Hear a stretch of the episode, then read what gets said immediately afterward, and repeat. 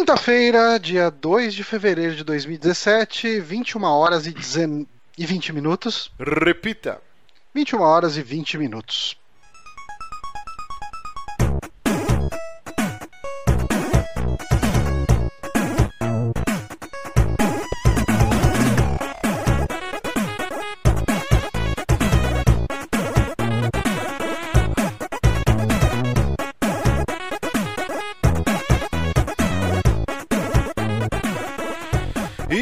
Conhecendo mais um saque aqui nos Penabibos, episódio número 96. Eu sou Márcio Barros e estou hashtag chateado com a minha internet aqui do meu lado, meu querido Johnny Santos. Olá, eu estou muito feliz com o presente do Vinto, o Ricardo Coutinho. Olha que presente bonito. Ah, que chegou, bonitinho. que legal. Chegou. Caraca, que foda. Bem animal, cara. Muito e estamos também com ele, com seus lindos cabelos soltos hoje, Guilherme Bonatti, com seu lindo olhar com olhos cor de mel.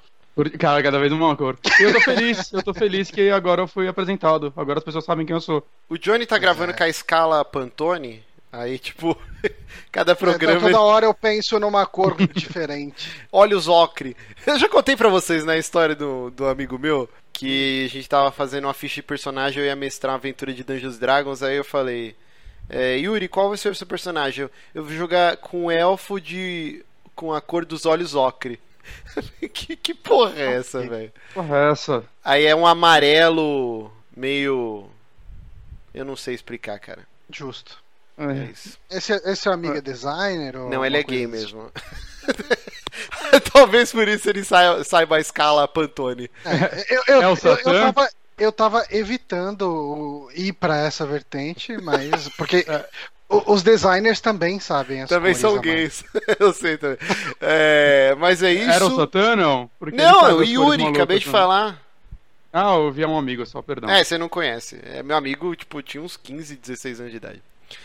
É, Hum. cara, por que, que a gente falou disso? Eu não sei. Mas é isso. Ô, Johnny, é, mostra direito aí o, o presente que a gente ganhou. É, pra quem está só ouvindo, eu estou mostrando aqui na câmera. Deixa eu, deixa eu olhar aqui no Skype, porque eu tô olhando no YouTube, que não vai dar. Vou ter que esperar muito. Ah, aqui. Ele fez aqui uma, uma esculturazinha do Purple e do Green Tentacle, do Day of the Tentacle, que joguem, é muito, muito bom. E Inclusive, vejam o tá- vídeo do Johnny. ainda dá tempo de pegar na PS Plus, Sim. tá? É verdade, ele tá na Plus. E, e vejam o Uhum. meu vídeo sobre, ah, sobre esse jogo. Exatamente. fiz Você lá. quer saber sobre o que é? Uhum. Muito bom, né? É, lembrando que todo dia tem uma merda. Deixa eu separar aqui. Porque nessa mesma data, 2 de fevereiro, só que de 1985, mentira. Aqui no Brasil só veio em 88 e eu não lembro a data. Mas em 2 de fevereiro de 1985 estreava estreava, não sei, no Estreava. Japão, no Japão, o Tokusatsu Dengeki Sentai Changeman. E, e aí, o Esquadrão Relâmpago Changeman. E aí eu tava pesquisando aqui, lendo na Wikipedia sobre, e aí eu entendi o que eles falavam na musiquinha, né, que é Dengeki Sentai Changeman. Exatamente. Como que era a versão em português? Tem que ser sempre Changeman. Tem que ser sempre Changeman. Eu não sei vocês, Manter a cara. métrica, tá certo, cara? É, é, é, cara, você tá traduzindo uma música do japonês. você tem que Exato. um- Não se vira nos 30. Talvez porque eu foi o primeiro que eu assisti. E eu lembro que era um domingo quando eu assisti a primeira vez Changeman na manchete, saudosa manchete. Eu acho que é o, o Super Sentai que eu mais gosto, cara. Seguido logo de Flashman. Eu, também, eu também, cara, esses dois. É, eu, eu acho que. é, foram os dois primeiros que passaram aqui, né, também. Eu acho que depois a gente tava um pouco de saco cheio pra isso, que já tinha visto bastante. Não, eu gostava Mas- bastante, eu assistia tudo quanto é pô, Google Five, Cybercop. Eu assistia vários e eu não lembro nada, assim, é, tipo, eu- na minha mente virou tudo uma coisa só, saca? Eu, eu- Gostava- eu não consigo lembrar qual é qual. Eu gostava das músicas do Google Five, que era muito anos 70, assim. Mas o Changeman, eu lembro que a história dele era bem legal, porque era um esquadrão especial, né? Uma força especial do exército. Sim, assim, e, e os caras faziam todo um treinamento ali, e, com uma porrada de soldados, e os outros soldados tudo falharam, e eles foram os que passaram, e, e daí foram promovidos a, a Esquadrão Relâmpago Changeman. Era o Grifo, é o Griffon, o Pegasus, o Dragão, a, a Mermaid Mermaid e, e a Fênix. E a Fênix. Cara, era muito foda. Qual Era que era era- aquele. né? Era, era, tipo seres mitológicos, então Sim, é um sim. conceito legal também. E os Boneco. monstros, que era tipo o Ed do Iron Maiden, eles eram roxo com peruca loira. Soldados Hitler. Soldados era Hitler. Soldados Hitler. É muito Hitler. bom, cara. Tinha o Sr. Bazu, que também, cara, nada me tira da cabeça que tinha muita influência do Iron Maiden no Changeman. Porque foi 85 é quando o Iron Maiden estourou e lançou o Power Slave, né? Que era na época o disco mais famoso deles e tal. Porque se você pegar, apesar que não faz muito sentido isso que eu tô falando, porque o 70 Song do Iron Maiden é de 87. Porque a capa é o Ed só o torso flutuando. E o Sr. Bazu era isso. O Sr. Bazu era tipo Então- um cadáver, só com o torso. Então é o contrário. Iron Maiden, Iron Maiden se inspirou em Changeman. se inspirou no Changeman. Quer ver? Vamos ver aqui a capa do The Seventh Sun. Quer ver? ó. É, cara, mas o, o Sr. Bazu é muito Seventh Son, cara.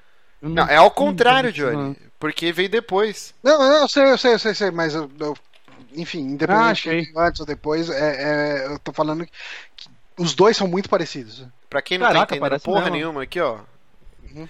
Caraca, o Sr. Bazu. Agora eu vou procurar aqui o Sr. Bazu. Sr. Bazu Changeman. Nossa, tudo errado aqui. Eu Pagando. escrevi Bazu, B-A-Z-U, e deu certo, então não tenha medo. Olha isso, velho. Não, que top 14. Não, meu Deus, deu tudo errado aqui, gente. O Changeman, Changeman tinha também a Shima, que era aquela mulher com voz de homem. Sim, que era uma maldição, né? Depois, aí mais pra frente no, no, no- nos episódios, ela era quebrada a maldição. Ela voltava a falar como uma mulher. Ela tinha voz de mulher, é, depois. Isso era Só- foda, mas não? Acho que foi só num episódio, não foi? não, aí depois ficou acho que ela. em definitivo. Eu não lembro direito. Não lembro, faz muito tempo, né? Mas o legal do Changeman era isso, que os vilões não era só bucha e canhão pra tomar porrada. Eles tinham todo um, um Eles tinham esquema, background, né? né? Tinha, por exemplo, Tinha aquele, tinha aquele verdinho lá que tinha um filho. que- que- era um bicho que parecia o geleia dos caça-fantasma com uma calça de, de exército. Não Sim, sei se você lembra desse. E, e tem todo o lance que ele descobre que a mulher dele estava grávida e o Sr. Bazu, ele era tipo Galactus. Ele se alimentava dos planetas e aí toda a trama é que ele estava chegando na Terra, tipo, e ele ia comer a Terra. E aí o esse daí que você falou, ele descobria que a mulher dele estava grávida e o Sr. Bazu acho que ia comer o planeta dele. Aí ele se rebela contra o Sr. Bazu, começa a ajudar os Changeman. Tinha o Giluk. o Giluk. Tinha um personagem Nossa, o muito Shiluk foda. era muito estranho, né? Era- parecia um- ele parecia o vilão da Shira, não era? Sim, sim. Aí ele morria, vira... aí ele se fundia com um cadáver também. Era uma trama muito foda, cara. Aí ele virava o Super Giluk. Puta, eu amava Changeman, cara. Tão bom. Changeman era realmente muito bom, né? Era Pelo menos na minha bom. memória ele era muito bom. E, e eu Vocês fico... acham que se vocês resgatarem vai continuar bom? Ou Ah, melhor deixar na não sei. memória? Ah, eu não sei, cara. Talvez seja melhor deixar na memória. Eu assisti no ano passado, retrasado, os dois primeiros episódios e eu achei menos galhofa do que eu achei que fosse achar. Ah, legal. É, ele, era, ele tinha um tom mais sério. É claro que nas devidas proporções. É, é um Super Sentai, Uhum. é galhofeiro pra caralho. Mas não era igual o Jaspion, mano. O Jaspion é um japonês de permanente, com aquelas calças do Kiss de oncinha, É rebolando. o- o era uma Jaspion- loucura do caralho. O Jasper ele sofreu com, com a repercussão negativa dele no começo. Hum. Porque eu não sei se você lembra o começo dele, ele era muito selvagem mesmo. Assim, era um lance de planetas inóspitos, era um lance meio bizarro. Eu achava sensacional antes. Então, era legal. Só que a, a molecada no Japão não gostou. Uhum. Tipo, achou uma bosta e tal. Daí eles jogaram aquela trama toda do pássaro dourado. e daí botou ele pra ir atrás das crianças, pra achar as crianças que tinham sido eh, visitadas pelo pássaro dourado. Daí tinha que colocar a pedrinha na mão de cada criança pra ver se o pássaro dourado eh, eh, se manifestava. Era e tinha o, o pintinho amarelinho do Gugu, né? Que você botava na mão e piava, você lembra? Tinha o brinquedo que você botava de Era a, a- estrelinha da, da Mônica. Mônica. Lembra?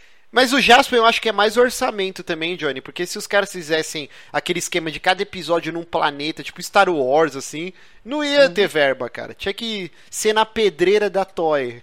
É Toei, sei lá. Tipo, Toei, toei. Mas é isso. Changeman no Só Japão. tiveram dinheiro pra uma maquete e repetiram ela pra sempre. A exaustão. Lembrando que você pode acompanhar esse programa ao vivo todas as quintas-feiras às 9 horas no youtube.com superamigos ou em formato MP3 no seu player de podcast favorito no seu celular ou no soundcloud.com superamigos ou no nosso site superamigos.com.br que toda segunda-feira tem o post lá com tudo. Tem o vídeo, tem o link para você baixar, tem o feed e o cacete A4. Lembrando que a gente tem o Apoia-se, que é o apoia.se superamigos, onde as pessoinhas que moram nos nossos corações, tal qual as criancinhas que seguravam o pintinho amarelinho do Jaspion, Pássaro dourado! Vocês- vocês seguram. dourado! o que, que eles poderiam segurar dos Super Amigos na mão, hein? hum, não sei. Eu vou evitar. fazer Fica no ar aí, mas vocês estão segurando as nossas coisas aí.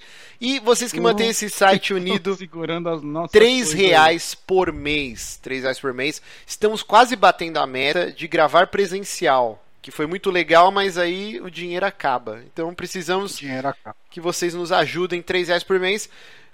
Lembrando que os ouvintes perguntam: como eu faço para entrar no Telegram dos Peramibos, o melhor grupo de Telegram da internet brasileira?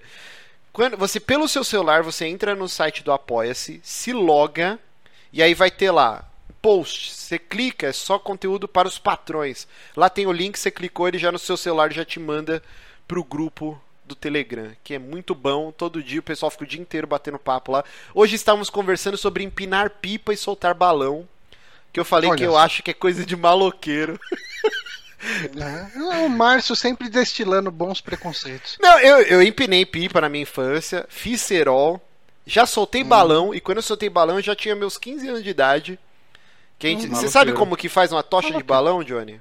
Você faz ali uma armação de, de, De arame. alumínio, é arame. Aí pega dois E- rolos de papel higiênico, fica pingando vela em cima até ele ficar totalmente envelopado na cera da vela. Aí essa cera é, seca e aí você taca fogo.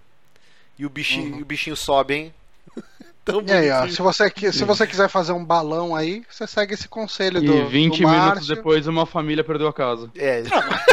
O que é uma família, né, gente? O que é uma família a alegria de ver o bichinho lá voando, bonito, brilhando.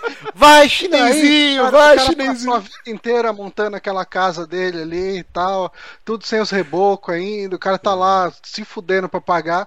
Mas não, o Márcio pode ver o balão dele subindo. Mas eu só soltei 500 balão metros. uma vez na vida, só uma vez. Mas é, é mas isso. balão é um negócio interessante, né? Porque é, é, o Márcio vai lembrar, acho que mais que o Bonatti. Balão era muito glamorizado no, no final dos anos 80, Porra. cara. Tipo, você comprava, você comprava álbum de figurinha de balão Sério? banca de jornal. Sim, cara. Tinha equipe de balão, Bonatti. Tipo torcida É. Equipe de balão, é, uniformizada. Coisa pra caralho. Tipo torcida uniformizada. Hum. Uhum. E peraí que a Jéssica apareceu aqui. É, e aí os caras tinham agasalho, tipo, meu, e, e andava de Kombi, assim, os caras botavam trocentos negros na Kombi, é, tá aí atrás de balão, aí saia na porrada. E aí por isso que eu acho de maloqueiro, porque aí, já o vira galhofa, nível- entendeu? o- a quantidade de sem terra começou a aumentar e decidiram proibir. É, pode ser. É uma, é uma visão. Ó, Tá rolando uma violência doméstica ali atrás. Tá rolando uma discussão aqui.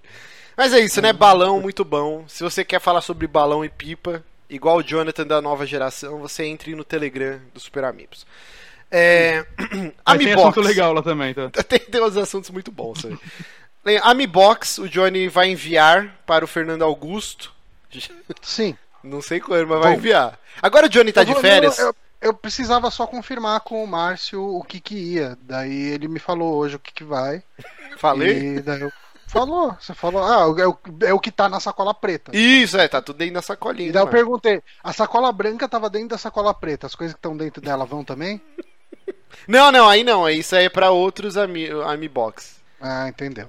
Entendeu, né? Mas Então é isso. eu, vou, eu vou ver se eu mando na segunda já.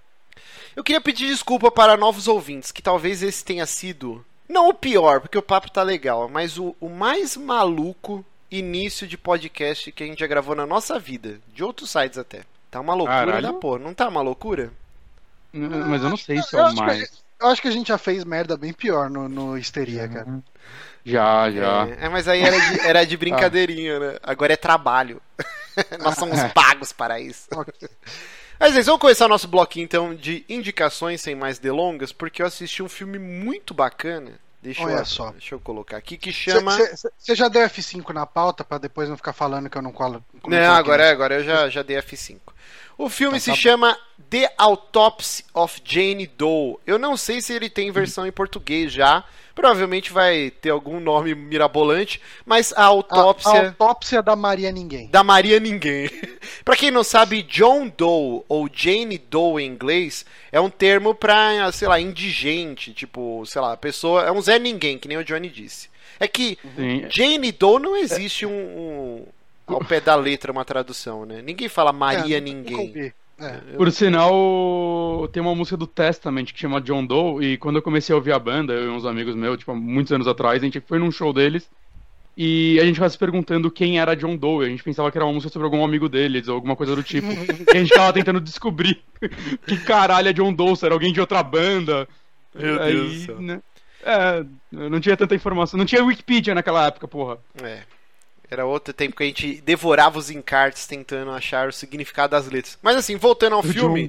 Eu não vou falar muito, vai ser bem rápido essa indicação, porque eu quero que vocês assistam igual eu assisti, sem saber porra nenhuma. Eu vi o trailer, esqueci. Aí, pô, o filme saiu, fui lá e, e aluguei na locadora do Paulo Coelho. que Não tem acontece? Netflix ainda, então. Não tem Netflix ainda, infelizmente. Esse Mas filme me derruba. esse filme é o seguinte: uma cidadezinha do interior pacata, acontece um assassinato dentro de uma casa, morrem, sei lá, cinco ou seis pessoas. Tipo, puta de um tiroteio, tipo, machadada, super violento, assim. Nunca aconteceu na cidade algo parecido.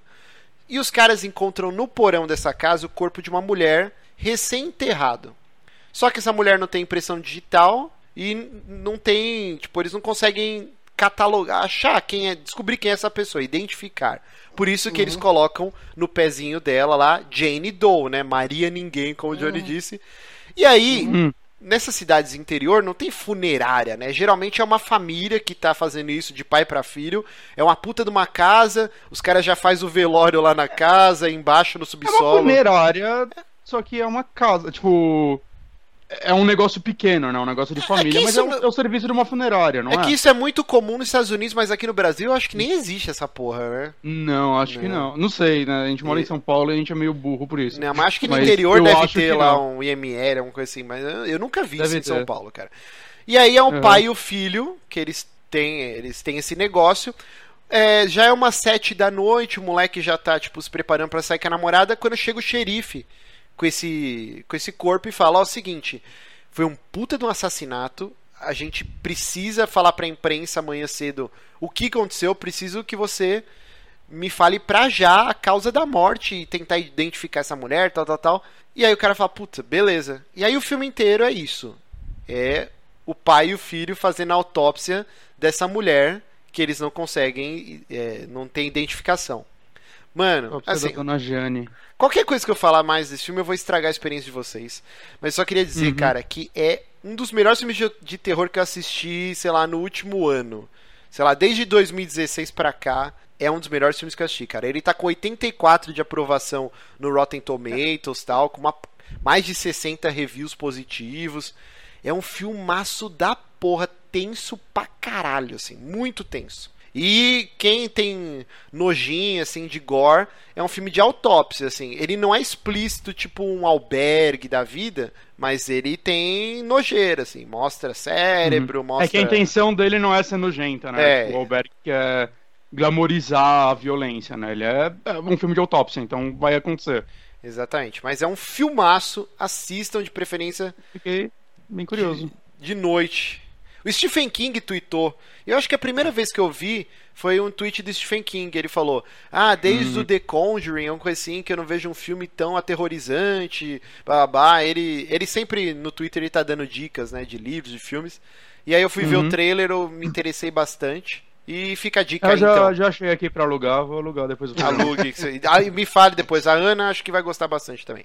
Então, Autópsia de Jane Doe. Bonatinho, você não deixou nenhum link Oi. aqui porque você vai falar de mangá de novo, né?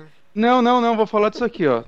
É um quadrinho. Não, é, peraí, não deu nem tempo americano. de ver, cara. Põe na porra. Hã? Põe mais perto da Não câmera. sei aí. qual distância tá, deixa eu ver aqui. O Aqui incrível. pra- Ixi, tá muito perto. É que vocês vão ler espelhado, né? Isso que é foda. Não, tá Não, certinho. acho que não. Incrível, Tá certinho? Tá fantástico, espelhado. inacreditável. O que, que é? Aí o embaixo- livro do Stan Lee? É um gibi? Stan Que porra que é? É, um, é uma biografia do Stan Lee, escrita pelo Stan Lee, é, feita em quadrinho. Que eu acho que é a forma mais certa de sair uma biografia do Stan Lee. Assim, eu não consigo pensar numa forma melhor de sair isso. Né? Ele mesmo escreveu essa biografia, acho que ele lançou lá fora em 2015, mas veio pra cá agora. A Ana me deu de presente e eu li ele essa segunda-feira e eu fiquei, tipo. É uma, é uma história muito legal pra quem. Tipo, eu sempre tive curiosidade um pouco sobre a vida dele, né? Porque Stan Lee é, tipo, um- provavelmente um dos caras mais famosos da indústria de quadrinhos americano, né? Sim. Talvez ou mais, não sei. É, é o mais ele, famoso, acho. Ele, ele faz É. uma autopromoção bem incisiva também, né? É, a galera que curte quadrinhos, tipo, eu vejo o Lojinha, né, o Matheus Forni, o pessoal do MDM, volta e meia chincalha porque o Stan Lee tem meio que aquele negócio de colher os louros. Vamos falar bem chucro, gozar com o Isso. pau dos outros. Porque ele assume como. Se assume e se promove como grande criador de todos os personagens. Então, Capitão ele América, fala sobre Thor, isso. 4. O Capitão não é América não, o isso, Capitão né? América tinha antes dele, na verdade. Não, não, sim, eu, eu fui dando exemplos de diversos Sim. personagens. Então, ele, e ele fala sobre isso na HQ, na verdade, né? Que em certo momento, né, algumas pessoas que trabalhavam com ele desde o começo começaram a sair meio bravas com ele, por exemplo. E. Porque sempre que ia ter alguma entrevista, alguma coisa, o Stan Lee era o cara. Mas ele falou que ele sempre, tipo, nas próprias HQs, sempre ele acreditava os caras como co-criadores e tudo mais. Só que é, acabava indo tudo pra ele, né? E. Sei lá, ele com certeza, por ser escrita por ele, talvez ele tenha omitido algumas coisas, não tenho como ter certeza. Mas Você eu achei acha? uma HQ. É, às vezes, cara, não sei. Tem, tipo, Stephen King, você vê a, o Sob a Escrita lá, que é um livro que ele escreveu, uma parte de biografia sobre ele. Ele não escondeu nada, ele escondeu. Ele falou um monte de coisa escrota dele, os vícios em drogas dele, saca? Como ele prejudicou a família dele com isso. Então, algumas pessoas estão mais boca aberta mesmo. Hum. Mas eu achei muito interessante, cara, porque em paralelo com a história do Stan Lee, é quase uma HQ biografia da Marvel, né? Que ela, ele, quando entrou nela, ela já existia, mas ela não era quase nada na época. E como ele, tipo, quando ele começou a trabalhar lá, ele nem sabia direito o que era uma história em quadrinho. Ele era Ele estagiário, né? escritor. Ele, então, ele queria ser escritor, né? E ele trabalhou em muitas coisas, tipo, ele fala rapidamente de vários empregos dele, inclusive de um. Ele trabalhou escrevendo notinhas de. num jornal sobre pessoas que ainda não morreram, sabe? De artistas, pra preparar. Preparar, né? Tipo, sei lá, o Silvio Santos vai morrer, alguém já escreveu. Post-mortem. o- Isso, pós-morte sobre ele. E isso, ele trabalhava com isso por um tempo, mas ele fala que ele ficou lá muito pouco tempo porque era um emprego meio triste, ele achava. E ele é bem, muito bem humorado, né? Eu gosto disso nele. Ele, pelo menos se você vê em vídeos com ele e tudo mais. Uhum. E eu acho que ele, ele soube mostrar isso na, na escrita dele dessa HQ e até na, na arte. Eu vou deixa eu abrir aqui qualquer página. Eu tô mostrando aqui umas fotos pra galera do Stan Lee. Tem uma aqui, do, provavelmente dos anos 70. Meu Deus, Hum. parece um bicheiro do Rio de Janeiro, cara. Olha Aqui, essa parte foto. é Ah, cara, legal. ah, mas, mas você sabe que se você pegar uma foto do seu pai nessa época, você vai achar a mesma coisa, né? Nossa, meu pai usava Cara, uma eu- bigoda dessa, cara. Era terrível. Eu já vi umas fotos do meu pai, cara, aquele cabelo bem anos 70 mesmo, aquele cabelo cheião, camisa aberta, calça boca de sino. É, cara, era o estilo da época, né? E. Cara, eu achei muito legal que mostra mais ou menos como ele chegou na, em algumas das criações dele, mostra a vida dele fora disso, né? Mostra que ele foi pra guerra, saca? Como quase todo escritor da época, aparentemente. Né? Por sorte, ele falou que ele foi pra guerra porque ele cansou de escrever sobre o Capitão América e ele queria sentir. Aí botaram ele num canto. Olha o marketing do filho da puta. Hã? Olha o não, marketing mas- do filho da puta. É, é possível.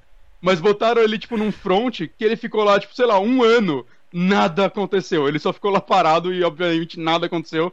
Aí, como descobriram que ele era escritor, botaram ele pra escrever algumas músicas de marcha, tá ligado? Quando os caras estão marchando. Hum. Ele chegou a escrever algumas, ele escreveu alguns personagens de publicidade pra Segunda Guerra na época. Eles até colocam as imagens dos que ele criou e tudo mais. Então é, é bem legal isso. E é legal você ver também a, a forma como ele chegava e criava as paradas. E o editor dele, a ma- maioria das vezes, tipo, queria podar ele. É, Mas ele era, tipo, muito animado, assim, nas ideias. A criação do Hulk mesmo. O cara ficava, tipo, meu, como assim você quer criar um monstro, saca?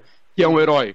Né, pra época isso era muito estranho. Ele foi muito revolucionário para na época, porque na época ele queria fazer heróis que tivessem uma história e fossem seres humanos, né? Tanto que esse acho que é até um dos diferenciais da Marvel até hoje. E uma, uma coisa que eu gostei muito da escrita dessa HQ também é que ela tem. Ela é completamente quebrando a quarta parede. É, começa com ele, tipo, como se ele estivesse numa. numa palestra, assim, da vida dele e ele conversando com você mesmo, saca? Tem horas uhum. que ele começa a conversar com ele criança. Então é, é, é uma quebra de quarta parede o tempo todo, que é uma parada que eu gosto muito quando é bem feita, saca? É, uhum. ele não esconde que ele quer. É, tipo, ele fala, eu tô escrevendo a minha biografia em HQ finalmente. É, eu não sei como eu não fiz isso antes e vai contando, tipo, até. Ela acaba mais ou menos na época do Vingadores, a era de Ultron. É. Então, que é mais ou menos quando ele é, acabou bem de escrever. recente, então. Caraca. Enfim, e assim. É, então, é bem, bem recente. Ele escreveu já com 200 anos de idade. Inclusive, eu descobri por causa disso que ele escreveu há poucos anos algumas histórias pra DC. Ah? Eu acho que não veio pro Brasil. É, tipo, o cara ligou pra ele, chamou ele pra escrever, ele riu da cara dele e desligou. Mas ele tem, tipo, liberdade pra fazer coisas fora. Tanto que ele fez muita coisa fora da Marvel, abriu empresas, faliu empresas e tudo mais. Ele tem aquele, e... tinha aquele aquele reality, enfim, do Sim, passava no History Channel, os Super-Humanos de Stan Lee. Nossa, era uma merda. Ele ia, é, ele ia atrás dos caras. Ah, ele tem o braço mais forte do mundo. Daí o cara tipo, carregava cinco balde de água no meu braço. ele, escreveu... ele escreveu histórias até no Japão, cara. Tem, tem uns caras japoneses que ele escreveu umas histórias para ele e tal, uns heróis. Criou os heróis pros caras e na DC parece que saiu lá fora umas HQs que é tipo Batman na versão de Stan Lee, Superman na visão de Stan Lee, e ele recontando a história pela visão dele. Que eu, legal. Aparentemente não veio pro Brasil porque eu nunca ouvi falar disso, cara, mas eu, eu fiquei bem curioso para essas coisas. Mas enfim, mas... é uma biografia, né? Não tem muito. O que eu falava e acaba sendo muito spoiler, sei lá, sobre a vida do ser humano. Mas eu, eu fiquei bem surpreso, assim, da forma que ela é escrita, como ela é divertida. Eu li ela numa noite, né? Como ele conta alguns podres dele, algumas coisas ruins que aconteceram na vida deles também, né? Que é, que é a parte interessante, acho que quase toda a biografia, porque se é só sucesso, você sabe que não é verdade. É. Né, fica. É, é bem recomendada essa HQ, eu gostei muito. Mas vamos não, lá. Não tá difícil de achar ela. Qual editora, quantas páginas, preço? Uh, aí sei que. Preço eu não sei porque foi presente. Um serviço direito. Não tem o preço aí no verso? Não tem o número de páginas também. não, não, não tem anotação de página. Isso é uma coisa que me deixa puto quando eu tô lendo. Uh, sei lá, cara. Editora deve ser Panini, né? Panini que traz tudo pra Pô, cá. Pô, mas nem editora tem na capa dessa merda? Novo século, novo século, editora Novo Século. É brochura, okay. capa dura, que porra. É? Capa dura, capa dura. Uhum. E papel. É, o cara é padrão HQ americana. Você só sabe vender bem o peixe quando é os seus mangá pirata no Manga Rock, né, seu filho da puta? Esse aí que eu queria comprar. Mas, cara, cê, cara, eu fui na Saraiva esses dias, tipo uma pilha delas. Ela, é. ela tá realmente. Não, é, você, acha em qualquer, você acha em qualquer lugar mesmo. Eu já é vi ela pra vender em vários lugares. É uma biografia do Stan Lee, saca? Não é nada que você vai ter que pegar no mercado negro ou algo do tipo. Muito bom. E eu só queria fazer um adentro também. É... Lembra que semana passada eu falei do Yoshi Woolly World? É. Hum. E aí o Márcio ficou falando que muita coisa dele tinha no Yoshi Island e tudo mais. Esse final de semana eu joguei Yoshi Island inteiro. Que você nunca, nunca tinha, tinha, jogado, jogado né? Eu tinha jogado o começo dele, sei lá, em 90 e bolinha. Uhum. E ele fez eu apreciar um pouco menos o Woolly World, cara, porque basicamente tudo do Woolly World foi feito nele antes. Caralho, as coisas que eu falei. Foda, hein? Não, e todas as mas até coisas que você não falou, mas tipo que eu comentei que ah, todo mundo eles tentam criar alguma coisinha nova, e eu tava mó surpreso com isso. Essas coisas novas, essas mecânicas novas eles já fizeram nesse Yoshi Island. E eu tô surpreso porque tanta gente odeia esse jogo, cara. Eu vejo muita gente reclamar que ele é o pior Mario, sei lá o que lá. Eu acho que o pessoal ele odiava muito. muito frente. O pessoal odiava muito ele por causa do Mario chorando. É, Pode isso é ser, é irritante ele, ele, é mais ele é mais difícil que o, o Mario World e tudo mais, mas, cara, e eu acho que ele tem um pouco menos de carisma em algumas coisas, tipo, o menu não tem aquele mapinha bonito do Mario. mas peraí, pra completionista esse jogo é delicioso, porque você tinha que achar as notas musicais, completar a florzinha, uhum. as moedas vermelhas. Caralho, várias fotos secretas. Os, os, boss, os boss desse jogo são muito melhores do que de qualquer jogo do Mario, cara. Sim, sim. sim. E tinha um lance do. Muito da hora. Eu joguei um esse boss? jogo, eu rejoguei esse jogo um dia desses na, na casa de um ouvinte nosso, o Rui que de vez em quando tá interagindo com a gente no Twitter. Uhum. Uh, a gente foi, fui eu, o Douglas Fer e o, e o Eric Seika. A gente foi na casa do Rui e ele tinha lá um Super Nintendo mesmo com o cartucho. É bem aquela dele no Super né? Nintendo, cara. E era Mode 7 ou era o FX? Eu nunca sei. Acho que FX é o do Zelda, né? O Mode 7 É, o Mode era o que fazia o é lance dele, Star Fox, de profundidade 3D. e tal. Uhum. Porque eu- todos os, os chefes do Yoshi Island, o Super Mario World 2 aí, ele usa isso, né? São gigantes, aí você tem que geralmente atirar o ovo até romper a pele do cara, acertar o coração, cara, é 4. É muito foda, cara. Eu adoro esse jogo, acho muito bom. Ele, ele tem um chefe, inclusive, cara, que é o precursor do Mario Galaxy, porque ele se passa num planetinha e vocês vão andando em círculos com ele, você tem que bater nos negócios pra acertar ele do outro lado, tá Sim. ligado? É muito Mario Galaxy essa po- parada. E só um aviso, a Ana acabou de me mostrar aqui, na Amazon, nesse exato momento, o HQ do Stan Lee tá R$19,90, de R$59,90 por R$19,90. Uh! Então fica a super dica aí. Olha É. A- e Amazon 192 tá páginas. pra comprar quadrinho. Peraí, peraí, como que é, Bonete? A Amazon tá muito boa pra comprar E- quadrinho, cara. Sim. E tá 192 páginas, tem. Tá, tá, Tava lá escrito na tá Amazon. 192 páginas. É que se você arrancar uma, não tá mais. Puta que pariu. Eu tô falando que hoje tá todo mundo drogado essa porra. Então vamos lá Então, pra. que- ah, Peraí, calma que a gente tem 15 minutos. Eu só quero falar uma Ah, frase. A gente A gente tem 15 perdeu. minutos, Márcia. Tá bom, Você, você não fez os seus que você não quis. Não, eu só quero falar também de um filme. Eu não vou falar dele porque eu acho que tem que ser visto às cegas, mas eu vi o The Handmaiden, que é o filme do Park Chan-wook, que é o, o diretor de Old Boy, a trilogia da vingança. Eu fui ver esse filme sem nem ver trailer nem nada, quando eu soube que era dele, eu fiquei meio empolgado. É um filme, ele é do ano passado, talvez ele vá vir pro Brasil, não tenho certeza, mas tá na locadora. Cara, filme foda pra caralho. É bom? não, eu acho que qualquer coisa que eu falar sobre ele vai talvez desmanchar um pouco o que ele é. Pelo menos eu gostei muito de ver ele no escuro. Fica essa recomendação, assim. é, Mas não é um filme de passado- terror.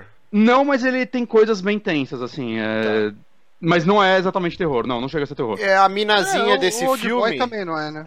Não, Old Boy Boy não. não. A minazinha Uhum. desse filme do Handmaiden aí, ela tá no trem pro busão. Ou aquele o Ah. Train to Busan lá que eu indiquei de zumbi.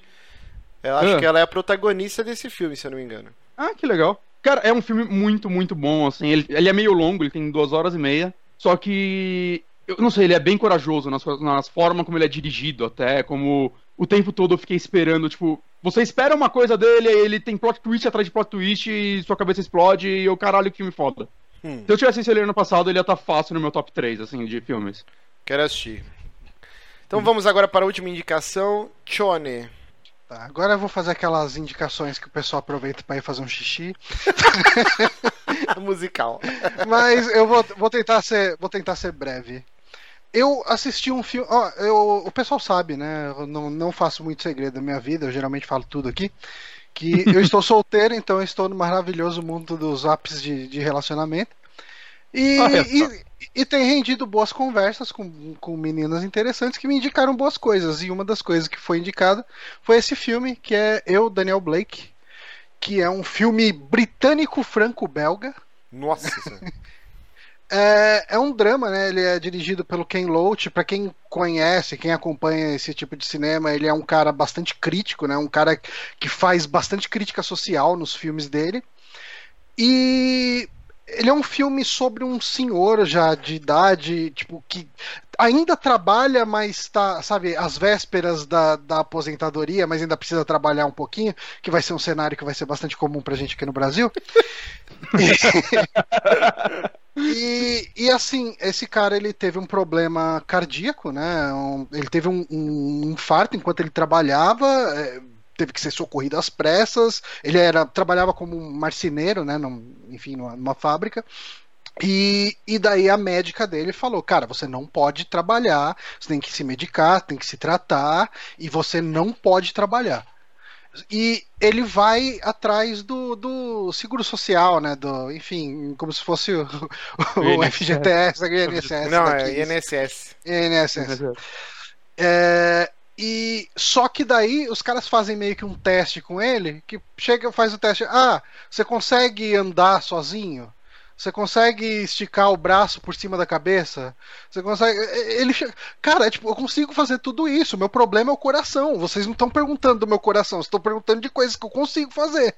E, e daí chega lá, termina o teste dele. Ah, então, você não tem direito a receber, porque, de acordo com as nossas avaliações aqui, você tem saúde para trabalhar. Então fica nesse drama do cara ficar tentando o, o, o seguro por causa de saúde, né? Por, uhum. Pelo afastamento para ele se tratar. Uh, só que eles chegam e falam: Ó, você só vai poder, uh, no máximo, você só vai conseguir um, um seguro-desemprego, mas você tem que estar tá procurando emprego. Só que daí, tipo, ele tem que ficar procurando emprego, mas não pode aceitar os empregos porque ele não pode trabalhar. Então, é um cara preso nesse lance da burocracia. E nesse meio tempo ele acaba conhecendo também uma mãe solteira de, de dois filhos, que também está com a vida toda fodida por causa de grana e tal, e eles acabam meio que se ajudando, né? Se apoiando bastante nesse momento de dificuldade dos dois. É, eu, eu, assim, eu, eu gosto de dramas.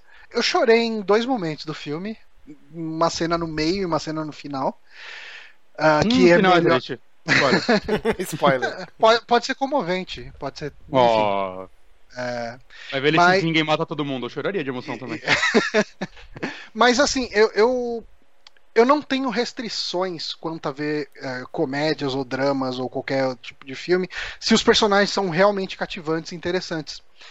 E esse filme, assim, é, o que mais me prendia não era necessariamente o drama do cara, porque é um drama que a gente vê corriqueiramente na televisão aqui, cara. Se você assiste telejornal no Brasil, você uhum. vê essa história com mil pessoas, cara, uhum. tipo, o tempo inteiro. E, mas eu acho, é, assim, o, o, tal do Daniel Blake, ele é um, sabe, ele é um velhinho ali que ele não é um cara encostado, ele quer trabalhar, ele, é velhinho, quer poder voltar velhinho, a trabalhar. né? Um cara um é, não, cinquentão, Ele não é velhinho, 60. é um cinquentão, vai. Tipo, ele é um senhor que ele quer trabalhar. Nós estamos ele chegando não tá lá, trabalhando meu. porque ele não pode. Nós estamos chegando é. lá. Velhinha, é puta que pariu. Estamos ali bem perto. Mas assim, cara, é, ele é um filme que ganhou a, a Palma de Ouro lá em Cannes e tal. Ele, é, é, é ele tem sido bastante indicado para para bastante uh, para bastante prêmios assim principalmente de cinema mais independente e tal. O Duque peraí o Duque botou aqui no chat. Uma história de um cara que passou por um perito do INSS que começou o dia com café ruim mas, é, é cara, mas, cara, que raiva que dá dos peritos, cara. que raiva. Todo mundo que trabalha lá na, na, no, no, INSS. Então, mas deles, peraí, cara. peraí. Você tá ligado que o atendente. Eu, eu tô falando porque eu, eu sinto isso um pouco na pele. Quando você atende o público, você começa a. Você, você vai ficando mais frio. Isso não quer dizer que você vai hum. tratar mal as pessoas. Mas assim, é tanta gente todo dia tentando aquele jeitinho brasileiro e tal, te dá uma entornada que você vai ficando meio cínico. E aí, assim, hum. não sendo advogado diabo, eu não assisti o filme ainda. Pode ser que o cara seja um pau no cu. Mas hum. eu entendo o lado também, porque é tipo Papers, Please. Cara, você não sabe quem que é bonzinho, tipo, o velhinho, o bandido, o sacana, ele envelhece também. Tem um monte de velhinho aplicando golpe. É complicado, não julgue o atendente. Ah, eu julgo, mas julgo bastante, cara.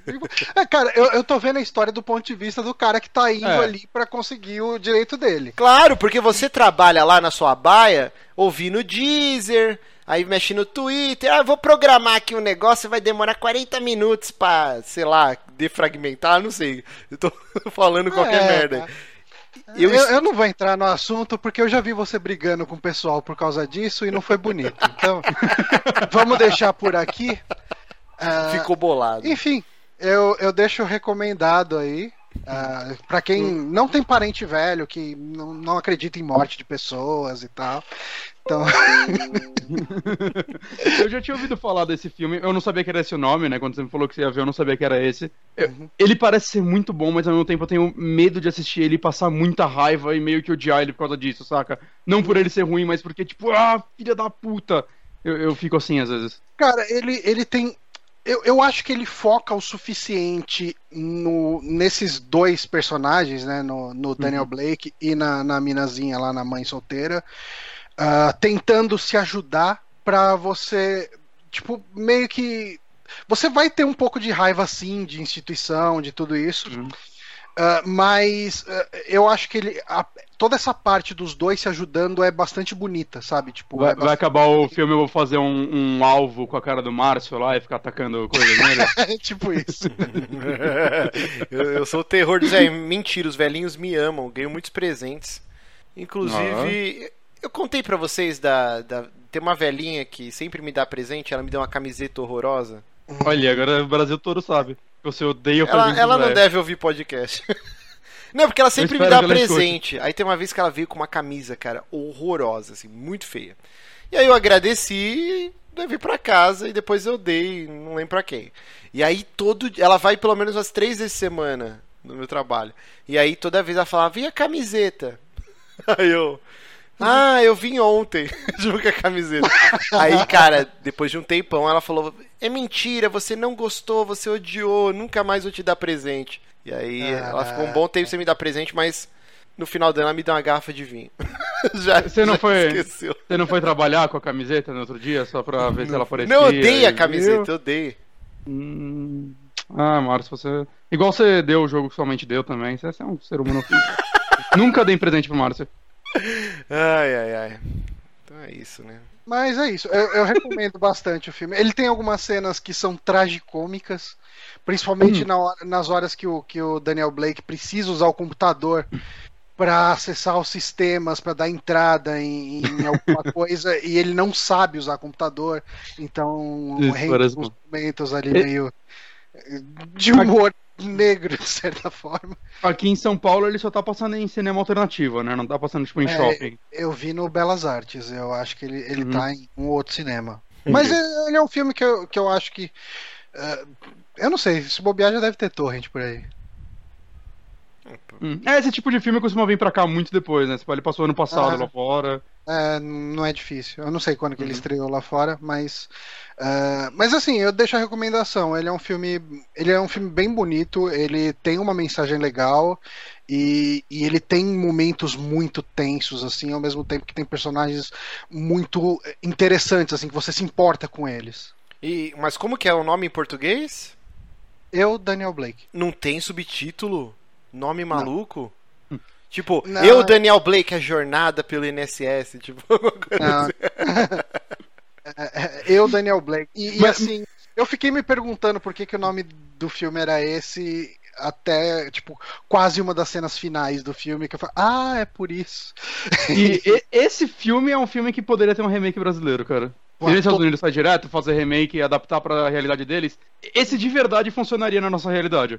De verdade Totalmente. mesmo. Totalmente, cara. Adaptar a burocracia daqui. Uhum. Fica a dica aí, sei lá, Rede Globo, que tá assistindo assim. lá. Ó, o pessoal tá me achin... O pessoal tá me Celton Mello, achincalhando fica a aqui no chat, porque eu dei o presente que eu ganhei. Mas, gente, o que, que eu ia fazer? Eu ia jogar fora. Eu não ia usar a camisa que a me deu, que era muito feia. Sei lá, ela achou que eu ia gostar, mas, cara, o que, que eu ia fazer? Eu dei pra outra pessoa que foi usar. Não é a melhor coisa? Quando você ganha um presente que você não vai usar, vai ficar encostado na sua casa. Vocês preferem Não. guardar, pegar poeira ou dar pra alguém que Pra vai usar o negócio? Guardar pra sempre.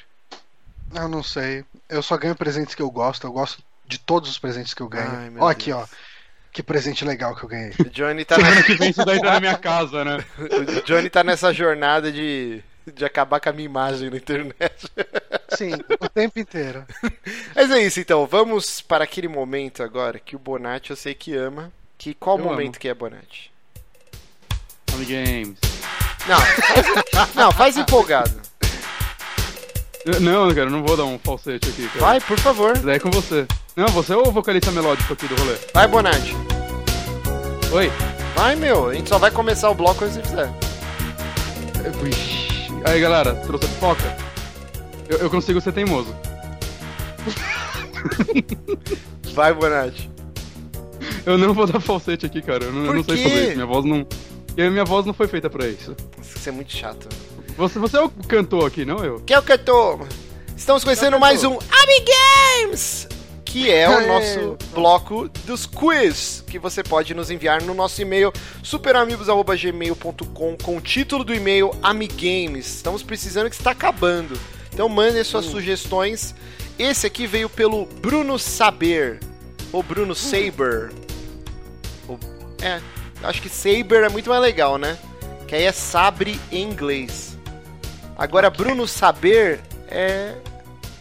Sabe é, das coisas. conhecimento. Ele é um cara esperto, ele sabe tudo. Mas o que, que você prefere? Ter um sabre ou ter conhecimento? Sei. Qual vai me dar mais dinheiro? O sabre, que você vai poder assaltar as pessoas. Matá-las. mas se eu não. Mas se eu não saber usar o sabre, de que adianta? Olha só. Ó, pegadinha. Mas vamos lá, vamos lá. Esse aqui é, é picante. Ó. Hum. É sobre sexo, os mitos e verdades sobre a masturbation, masturbação. Olha Então só. vamos ver aqui se a gente manja, cada um fazendo o seu testezinho, como sempre. Uhum. É, vamos lá. Pergunta número 1. Um. Mulheres só sentem prazer na masturbação se estimuladas na região do clitóris? Eu já ia começar errado falando clítoris. Hum. É, é- é mito, porque a Sandy já falou que é possível sentir prazer com relações anais. Ah, então a Sandy, vamos seguir a Sandy. Então, mito.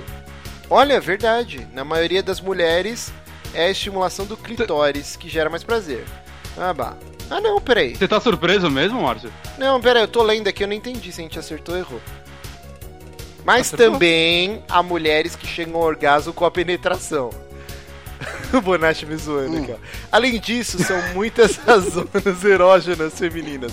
Seios, pescoço, boca, ouvido. Ouvido, cara.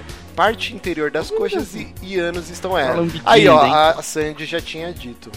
Vamos lá, pergunta número 2. o uso de lubrificantes e géis pode intensificar o prazer na masturbação masculina? É. Sim, né? Eu, vou- eu vou, eu vou no sim. Eu nunca me arrisquei com lubrificantes e Nunca gel. usou um gelzinho? nem, nem nem um sabonetinho, nada assim, Johnny? Sabonete? É, no banho. Shampoo? Sim. Não, É, sabonete? shampoo. É. Caraca, eu nunca vi ninguém Na se masturbar verdade. com sabonete, Aí, cara. Que porra é essa? um péssimo adolescente. é. Não, eu já contei pra vocês que teve um cara na escola que a gente falou que passar gelol era gostoso. Ah, aí, aí vocês estão navegando em, navegando em águas bastante perigosas. Eita lasqueira. Cara, Vamos lá. nunca mais falou com vocês, né? Nunca Falaram que pimenta também? Ficou putaço. Caralho. Vamos lá, terceira pergunta. Tanto homens quanto mulheres podem investir na estimulação anal e obter prazer. Ah, a gente já acabou de ver isso lá na outra, é verdade. Sim, é verdade. O ânus é uma região sensível, pois tem a grande quantidade de nervos que podem estimular, conduzir estímulos prazerosos, tanto em homens quanto mulheres. Só? Hum. Vamos lá. A Jéssica veio aqui só pra me zoar. É, pessoas que ainda não tiveram relações sexuais podem sentir mais prazer na masturbação? Não, não existe, Eu não né? faço ideia. Isso eu Ou, não ou sei. pode ser verdade, por isso que tem a seita lá do Jonas Brothers, que é Eu Escolhi Esperar, que eles tinham um anelzinho Ah, da tá. virgindade. É, eles devem ter tipo uma masturbação muito mais foda. Putz, aqui pariu. Mito, né? Será? Mito. Eu, É vou, mito. eu vou de mito. Eu vou de mito, eu não quero acreditar nisso. É. Vamos lá. 5 de 10. Pessoas que estão em relacionamento estável não precisam mais se masturbar. Mas isso é a maior mentira do mundo. ah, isso é verdade, gente. Que depois que você casa, você não, não vai mais acariciar o seu, Ah, seu badalo. É claro que. Cara, uma vez, uma vez na casa do, do amigo meu, o pai do cara falando com a gente. Você acha que só porque eu não sou casado eu não bato mais uma punheta? Seu, Aí seu amigo na- entrou embaixo da mesa na hora, né? O cara não sabia onde enfiar na cara, cara. Então vamos lá, é verdade então. A pessoa casada não precisa mais masturbar. É, vamos lá. 6 de 10. A masturbação frequente provoca sintomas físicos, como o aparecimento de espinhas. Cara, Ah, isso era é um terror na adolescência, hein, cara? Mas é mito. É mito Claro Claro totalmente. que é mito, né, caceta? Mas Ah, tá. eu tinha medo, os caras falavam. que- muda, né? eu fiquei, tipo, meio baqueado aqui. O que mais? Que é isso? ó, Pelo na mão, tetinha. Ah, se você ficar Não. se masturbando muito, você vai criar seios. Vocês ouviam É, isso? Tinha isso. Já ouvi. já E aí ouvi. eu fiquei com Ouvi medo, todas. porque um amigo meu ele tinha aquela doença que chama ginecomastia, que é o homem que Ilo. tem o seio mais, mais feminino, ele teve que operar. E aí eu tinha medo, eu falei, cara, porque Hum? o bicho era punheteiro, hein? Aí eu falei, nossa, o- o- meu Deus. Você quer participar? Por favor, vem aqui falar. Não, Mas você fala microfone. Então para de ficar, parece um papagaio de pirata. Grosso. Não pode mais bater punheta. É, o, título desse saque é Achincalhando o Márcio. Cara, tá difícil. Eu- Eu tinha um pressentimento hoje de manhã, eu falei, melhor não gravar. Mas vamos lá, ó. É, eu me perdi aqui, ó. A masturbação frequente, então, é mito. Mito. Não provoca qualquer tipo de sintoma físico. Uhum. É. Não, é bom a gente dar as respostas aqui em áudio mesmo, porque teve umas aí que a gente não deu a resposta certa, porque quem tá ouvindo só o áudio não vai, não vai conseguir ver. Ah, beleza. Verdade. Vamos lá. 7 de 10. A masturbação é necessária ao autoconhecimento? Ah, Rapaz, sim, eu acredito nisso. Sim. eu com Tô 13 sempre me anos, autoconhecendo. 13 anos já me conhecia dos pés à cabeça. Como ninguém. Verdade, ó. Rapaz, Com a Ah, prática é possível conhecer o próprio corpo, regiões mais sensíveis ao toque e o tipo de estimulação que gera mais prazer. Vamos lá. aí, ó. Oi, tá acabando, gente. Ó. 8 de 10. Dependendo dos acessórios utilizados, a masturbação pode oferecer riscos. Ah, mas pode Ah, ter certeza, né, sim. cara. Tipo, cara, eu, eu namorei com uma enfermeira Eita, e lasqueira. ela falou que era muito comum ah, pessoas, homens ou mulheres, Não irem com. Não, não. Irem com garrafas é, entuchadas no ânus. Nossa senhora. Porque chega, enfia e depois pega vácuo e não consegue tirar. Eita. Aí nunca todo um One Guy One. Cup? Ah, não, mano. Não. É o, é o único vídeo na vida que eu vi que eu realmente quase vomitei, cara. Eu fiquei mal, minha pressão caiu, assim. Ai, credo. Não, Não, pelo amor de Deus. não, não. Eu Então- não tava esperando aquilo. Dependendo dos É acessórios, pode oferecer riscos. Sim, Eu- Eu fico pensando, duas coisas aqui que eu fico sempre muito surpreso. O Johnny, ele é o gigolô dos Peramibos, porque ele é tipo o Martinho da Vila, cara. Já tive mulheres de todas as coisas. Que ele já namorou com enfermeira. já- Todo programa tinha a ladra, a menina que roubava a casa dos pais dele. Que ele falou no Amiibo Souls. É que algumas são a mesma pessoa. Eita lasqueira! Johnny Martinho da Vila. É, então, beleza. Acessórios, então, verdade, pode oferecer riscos. Aqui, ó. Uso de anéis de metal na base do pênis não é considerado. Eu nunca entendi essas coisas. Bem como a introdução de Pode a objetos. circulação, né? Porra! Que, que não estejam higienizados na uretra. Ai, que horror, não quero mais ler isso aqui. Na vagina e no ânus. Bom, o Johnny já deixou aí um, um exemplo aí. Ok. 9 de chega. 10. O tamanho do pênis aumenta com a masturbação constante? Mas é claro que sim. Claro que não, cara. Que droga! Todos aqueles e-mails, aumente seu pênis. Era spam, então. Então, mito. Aqui, ó. Não há qualquer evidência científica que comprove essa afirmação. Você vê que é uma pergunta meio em cima do muro, porque pode ser verdade.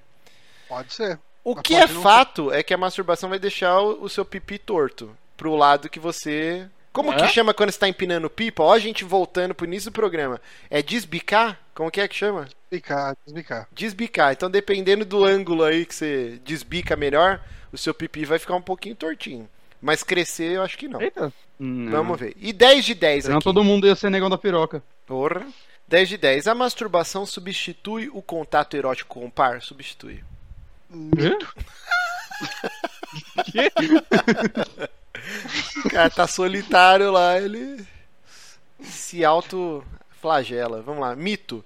Quando a masturbação começa a prejudicar as relações sexuais com o par ou provoca o desinteresse total em relação ao contato erótico com outra pessoa, é preciso acender o sinal de alerta. A gente tá zoando, né? Mas há um bom tempo atrás a gente deu a notícia que o Terry Crews, conhecido aqui no Brasil como o pai do Chris, ele tinha um vício em pornografia provavelmente Internou, né? se tocava bastante também. E aí ele fez um relato, né? Gravou um vídeo E- falando que isso fudeu a vida dele com a família dele, com a mulher dele e tal, tal, porque o cara só.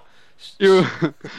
o legal é que vocês viram o vídeo que ele comprou o computador dele, o Master Race chama, alguma coisa assim. Hum, Uhum. É um vídeo dele mostrando as peças de computador que ele comprou. Que ele comprou um computador novo que ele quer jogar com o filho dele. Aí no meio ele comprou um óculos VR, cara. Já cagou todo o tratamento, né? caraca, caraca. É, então, ó, a gente acertou aqui, ó, 10 de 10. Sabe 10 de 10. muito sobre masturbação. Ai. Ou seja, É, um- super é um amigos. podcast, um podcast de referência em punheta. Cara, o, o Duque fez um comentário pertinente aqui. Existe uma dança jamaicana chamando daggering, que é conhecida por fraturar, é, causar fratura peniana no homens, nos homens que dançam. Eita Como? porra! Gente, Cara, é tipo. Ele se equilibra no pênis, faz tipo o pogobol assim em cima dele. Qual o rolê dessa dança? Eu não sei, eu não vou pesquisar. É, eu não quero. Cara, se tem uma parada que ah, eu que tenho merda, aflição. eu quero pesquisar, eu quero pesquisar. eu vou- A, a gente falou no Hum. último Amiibo Souls, inclusive fica a dica aí pra você que não sabe da existência, toda terça-feira das 9 às 10, 10 e meia, eu, Johnny e Diego, de vez em quando o Bonatti, quando ele dá o ar da graça, a gente fica jogando Dark Souls e respondendo perguntas dos ouvintes, e aí saem os assuntos mais esdrúxulos. E aí, no programa passado, a gente falou sobre aquela comunidade do Orkut que era Imagina se pega no olho. Que era uma comunidade muito boa. Mas, cara, depois do olho, acho que a coisa que eu tenho mais aflição é quebrar o pipi, hein, velho? Ah, sim. Eu Quebrar nunca o passei pipi. por esse risco. Não, eu nunca quebrei também, mas é uma parada que, horrível, que né? existe, cara, existe. Como você reage depois disso? Um Então- negócio que você não consegue nem andar depois, acho, por um tempo, sei lá. Como que é? Engessa? Porque não fica duro pra sempre. Eu acho, eu acho que já era, assim, né? Quebrou. Porque assim, não é um osso, não é um osso pra quebrar e tal. Exato. Mas quando Por ele isso que tá... quando quebra pior. A gente precisava convidar um, Bonatti, um O sexólogo. Bonatti tá perdendo. O Bonatti tem que aparecer O mais lá Sense8 no. especial. Peraí, peraí, peraí, o Johnny tá falando. Peraí, o que foi? No O Bonatti Sense8, tava- o especial de Natal, o marido da indiana lá acaba, acaba quebrando o pipi e não consegue nhanhar com ela. Olha só, grande. Grande acre- acrescenta bastante, meu amor. pro programa. Não É sempre bom bem. ter relatos Tá de bom. fraturas penianas. O que, que você tá falando, Johnny? Que a Jéssica te Não, eu tava falando 30 só que o Bonatti precisa aparecer mais lá no, no Ah, Amigo sim, sim, Souls. Essa Porque terça não te- tem gravação, Teve pergunta, teve pergunta indicada pra ele no, no último. E perguntaram se a vampira dos X-Men tocar em você, ela perde o emprego. E a visão de um olho, só se fode. O, o Felipe Esse é o Pimentel. poder mutante do Bonatti. O Felipe Pimentel falou aqui, por isso que o Terry Crews é tão forte. Ai, se fosse assim, cara, a gente era tão musculoso. Mas é isso, né? Então, chega de Ami Games, vamos para o bloco Drops, noticinhas Drops. Deixa eu Uhum. botar aqui. Olha que coisa linda. O nosso querido jogo, The Last Guardian, que eu fiz até um mini review aqui no saque, teve uma- um corte no, no seu preço, que era 60 dólares, né? Que é o preço normal de jogo AAA. E não é promoção, hein? Ele 20 dólares foram cortados do valor do jogo Já. para todo sempre. Olha eu só. queria tanto que essa notícia abrisse aqui. Abriu. É, Assim, ele, eu tô vendo agora no Videogame Charts, é, ele vendeu 920 mil cópias. Sim, não chegou nem a um milhão. Pra um-. Pra um jogo normal, isso não seria um número muito ruim, mas um jogo que tá em desenvolvimento há 10 anos, deve ter sido muito caro pagar aquela galera por tanto tempo. Ao menos fossem dois funcionários, aí não foi tão caro assim. Uhum. né? Eu não sei, eu não sei se esse jogo se pagou sequer. Não, não sei provavelmente não se pagou. Assim, antes que alguém venha corrigir que. Ai, não é 10 anos, isso é uma falácia e tal. Realmente, não foi 10 anos, mas que seja 7 anos que o jogo tenha ficado em desenvolvimento. Ah, 10 Já é, Fantasy, eu Tipo, quase desculpa. três vezes o ciclo de desenvolvimento de um jogo. Tipo, é grana pra caralho, tá ligado? Tipo, o jogo não se pagou. E aí, E um jogo que começou a ser feito porque ele não queria mais fazer jogos muito que demorassem tanto quanto Shadow of the Colossus ainda. É, Assim, eu. Tirando todos os defeitos que eu já falei, não vou me repetir nem me alongar. Eu gostei da experiência. O final é fantástico. Eu espero que o Bonatti termine logo pra eu não esquecer tudo do jogo, pra gente poder gravar um programa discutindo sobre ele. Mas assim. Não, eu vou, eu vou. eu vou Talvez se a ganância não falasse tão alto e a Sony tivesse lançado. Ele saiu 5 de dezembro, acho que foi, né? Foi por aí. Foi no, no Hum. Na primeira semana de dezembro ele saiu. Se ele já tivesse sido lançado com esse preço de 39 dólares, vocês ah, não acham que é, tivesse vendido bem mais. teria vendido mais, mais buzz? Mas, mas será se. É que eu não sei, mas será se as pessoas. Não tem pessoas que olhar pra ele e achar então que ele era um jogo inferior por custar menos? Sempre tem um- umas pessoas assim, né? Ah, Eu não sei, cara, ela ficou com Ah, medo de tem, parecer mas- que ela vai lançar Mas no eu acho, eu acho que compensaria no volume. E até Ah. os caras que iam olhar torto, ah, esse joguinho indie, qualquer coisa assim. E, mas daí depois, por causa do volume de vendas, talvez compensasse. Eu acho que eu concordo com o Márcio, eu acho que era uma estratégia boa ter lançado o jogo a esse preço, pelo tipo de jogo que ele é, que não é um jogo que agrada a todo mundo. Eu acho que É você tem que fazer algumas concessões na hora de fazer um lançamento desse tipo, sabe? Tipo, ele não é um. Assim, quando ele tava pra sair, alguém acreditava que ele fosse vender pra caralho? Então, acho que Hum. talvez a Sony. Outro Não, eu que ela mas assim, esperava era ó, que. Eu tô perguntando a alguém de nós três aqui. Não, não. Não.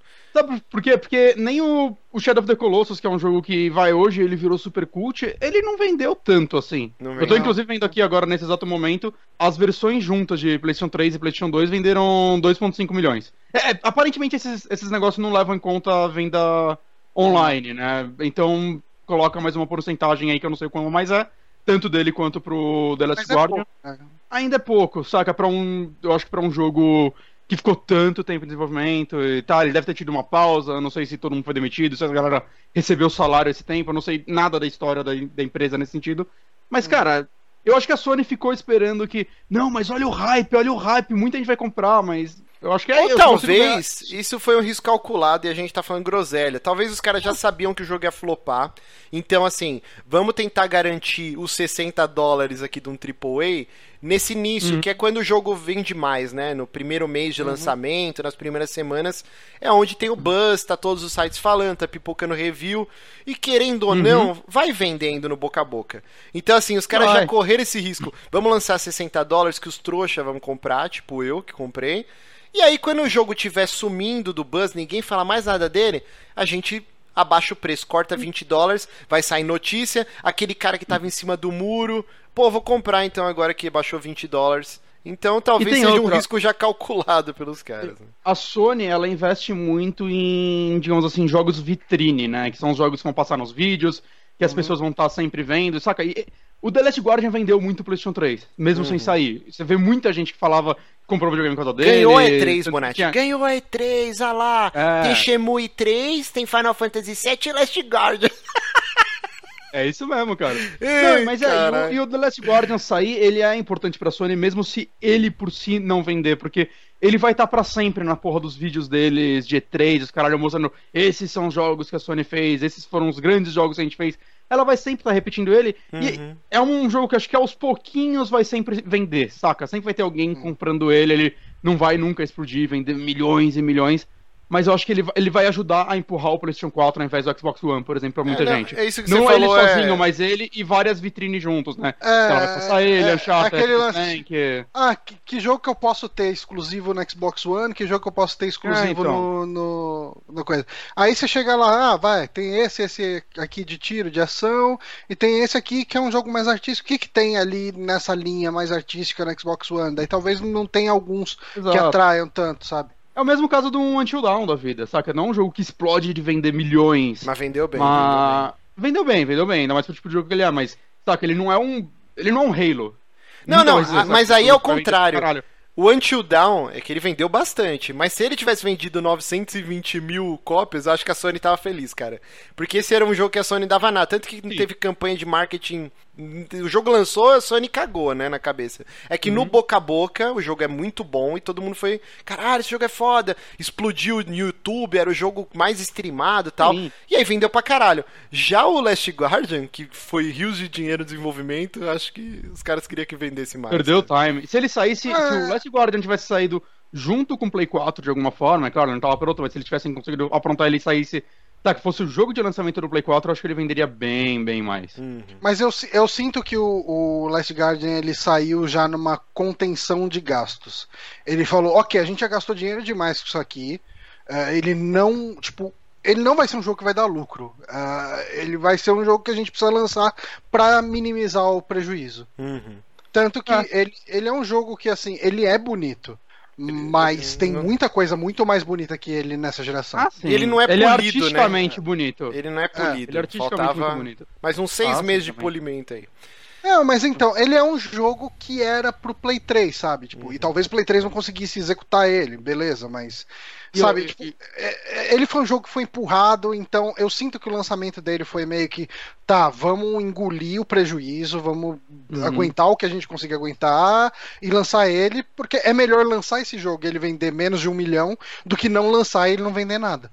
O... E, Mara, você falou de polimento, eu também não sei o quanto, pra, pra gente do gameplay dele, da jogabilidade, eles conseguiriam salvar só com polimento, cara, porque se ele tava sendo feito numa engine pra Play 3, ele tem um, ainda mais, tipo, basicamente começo de geração do Play 3, ele deve ter muitas limitações, que, sei lá, às vezes era melhor eles fazerem do zero do que ficar mais cinco anos polindo esse jogo, saca? Sei lá. Mas é, só aqui terminando a notícia, o Power Otaku tá gritando aqui no chat que eu não comprei o jogo, eu ganhei. eu comprei sim, eu comprei sim porque minha mãe falou, compra depois quando eu virar seu cartão eu te dou o dinheiro. Vamos para a próxima notícia aqui, essa boa, hein? Quer dizer, não sei se é tão Ah, o- boa assim. Tem, o pessoal tá perguntando se a gente vai falar do- da notícia do Final Fantasy VII, que ela não entrou na pauta, né? Mas eu não sei se chegaram a ver. Vive. Que eles fal- falaram meio que, tipo, não tá nem desenvolvendo direito o jogo. É, Vaporware total, né? Então, e é possível Eu que não ele acho vá que pra vai- próxima geração. Sério? Não, É, tem tá- mais tá- tempo pra jogar o Tá 7. rolando boatos. Enfim, é. Ok, né? Tipo, é aquele lance meio. de- Caralho, eu, eu pensava Isso. que isso poderia acontecer com Resident Evil 2 Remake e ele fosse aparecer, né? Ué, E já estão falando que Resident Evil 2. Não, então, mas já estão falando. Lembra, comentaram, acho que no saque passado, que o diretor de Resident Evil 2 Remake falou que em breve já vão mostrar coisa, que o desenvolvimento dele tá indo mal bem e tal. Então, saca, o Final Fantasy eu pensei que nessa E3 já ia ter gameplay mesmo. Ah, cara, eu Eu desde o início puto. achei que era uma, um as na manga da Square, tipo uma carta de segurança. Tipo, se como- Final Fantasy XV é. flopar, a gente tem esse remake que aí a gente realoca trocentos estúdio e todo mundo em cima dessa porra Uhum. pra lançar logo. Como Final Fantasy XV vendeu super bem e tal, tá de boa, deixa essa porra em banho-maria, não é o momento de soltar. Vamos trabalhar Uhum. com a nostalgia da galera mais tempo, é isso que eles vão fazer. Pode ser, é possível. É justo. Mas eu espero que saia, eu tô, tava bem curioso Não, um, dia, um dia vai sair mesmo. Ah, Eu espero que saia também. Eu também espero que saia. Vai sair depois Mas- do, do jogo do Kojima. Vamos lá. Próxima Possível, notícia. é, cara, é bem, é bem provável. É que tinha o lance que ia ser, iam ser três jogos, né? Lembra que eles tinham soltado essa? Eu pensei É, eles vão que, tipo, dividir em ia capítulos, né? É, É, vai quebrar eu pensei em que isso ia encurtar o desenvolvimento, mas é, é Vamos aí. lá. Famoso ninguém SBT, sabe nada. SBT, Record e Rede TV negociam fornecimento de conteúdo para Netflix. Isso aqui eu achei genial essa notícia aqui que o Johnny colocou.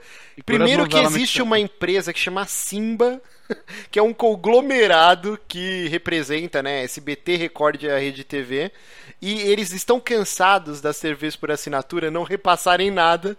Porque, tipo, isso eu não sabia, cara. Quando esse- o pacote mais bosta, mais bucha de TV a cabo, tem os canais abertos. Uhum. E os canais abertos não ganham nada por estarem no pacote das TVs a cabo.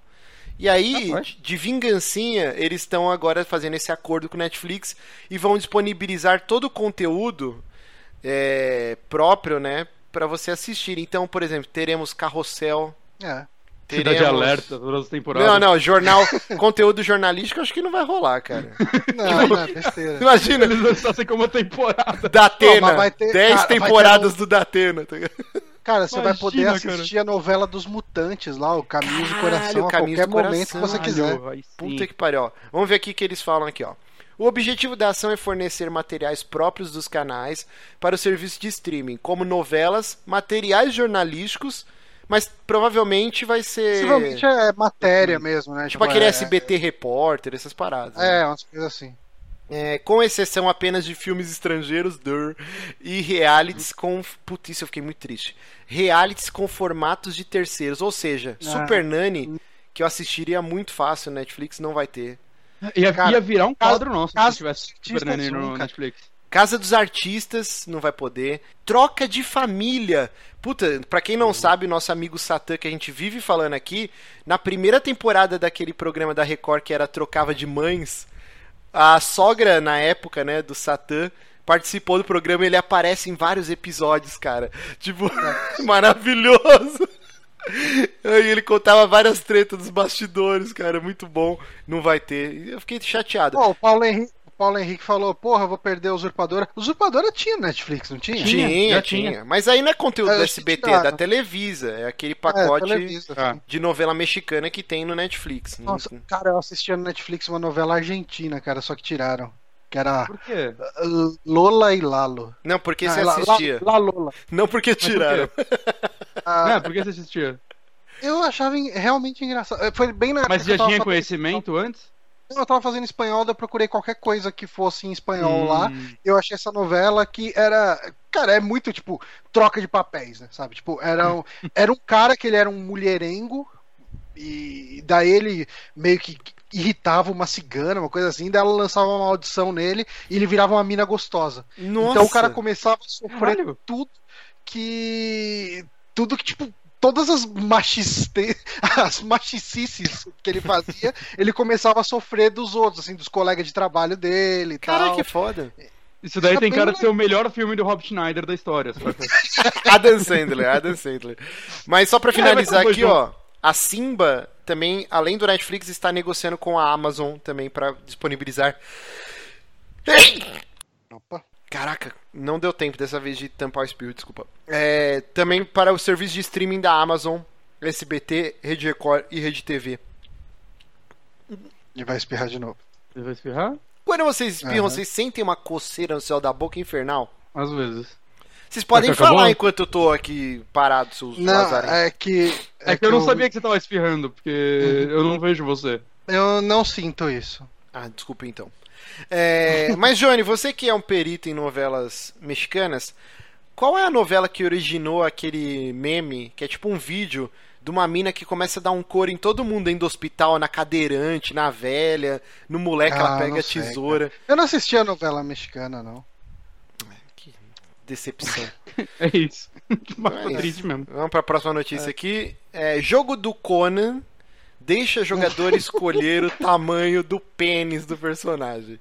Puta Muito que pariu. Cara, esse jogo, eu confesso que essa notícia me, me gerou curiosidade. Queria. Vamos ver aqui esse jogo aí. E é Hum. uma merda de jogo, né? Ele é uma cópia. É, Parece. bem possível. Ele é uma cópia de parece todos um os Ark, né? jogos aí. É o Ark, o Rust que o Uhum. Johnny jogou. A diferença dele é que você pode mexer no pipi e deixar o peito da sua personagem também gigante. Até ah, um, eu só vi pinto. Tem um comentário muito bom nessa matéria aqui, ó, que o cara fala assim, ó. Blitz MC, ó. Nem sei pra que a barra se todo mundo vai colocar ela no máximo. Ah, não. Eu jogaria não, cara.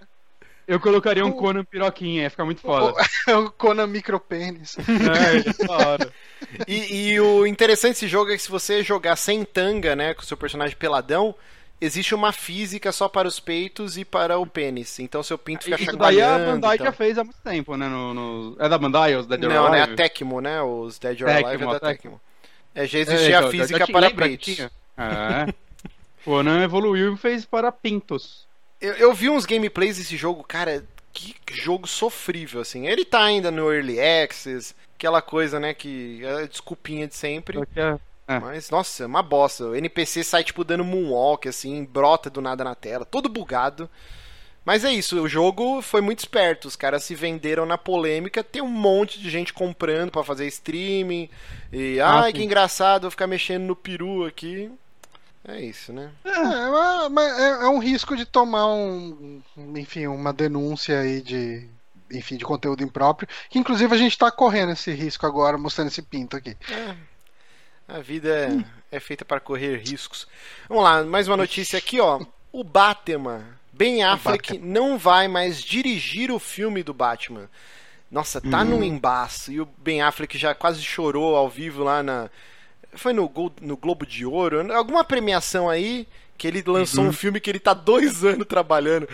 Escreveu o roteiro e reescreveu um, mi- um milhão de vezes até a parada ficar redondinha. Lançou o filme, o pessoal ia entrevistar ele. O que, que o pessoal falava?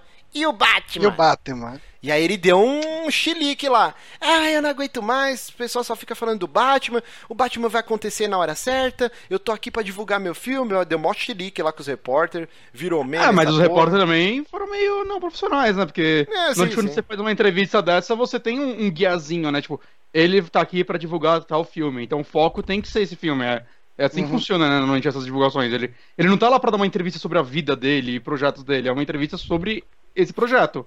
É um- uma matéria de divulgação Exato. ali, daquele filme, né? Realmente. Mas o que rolou é que, assim, eu acho que o Ben Affleck, ele recebeu muitos elogios quando saiu Batman vs Superman, como, ah, é o que salvou o filme, é a única coisa boa. E aí ele E reescreveu, reescreveu várias partes do roteiro, ele ganhou moral na internet, e aí a Warner foi lá e apostou as fichas nele.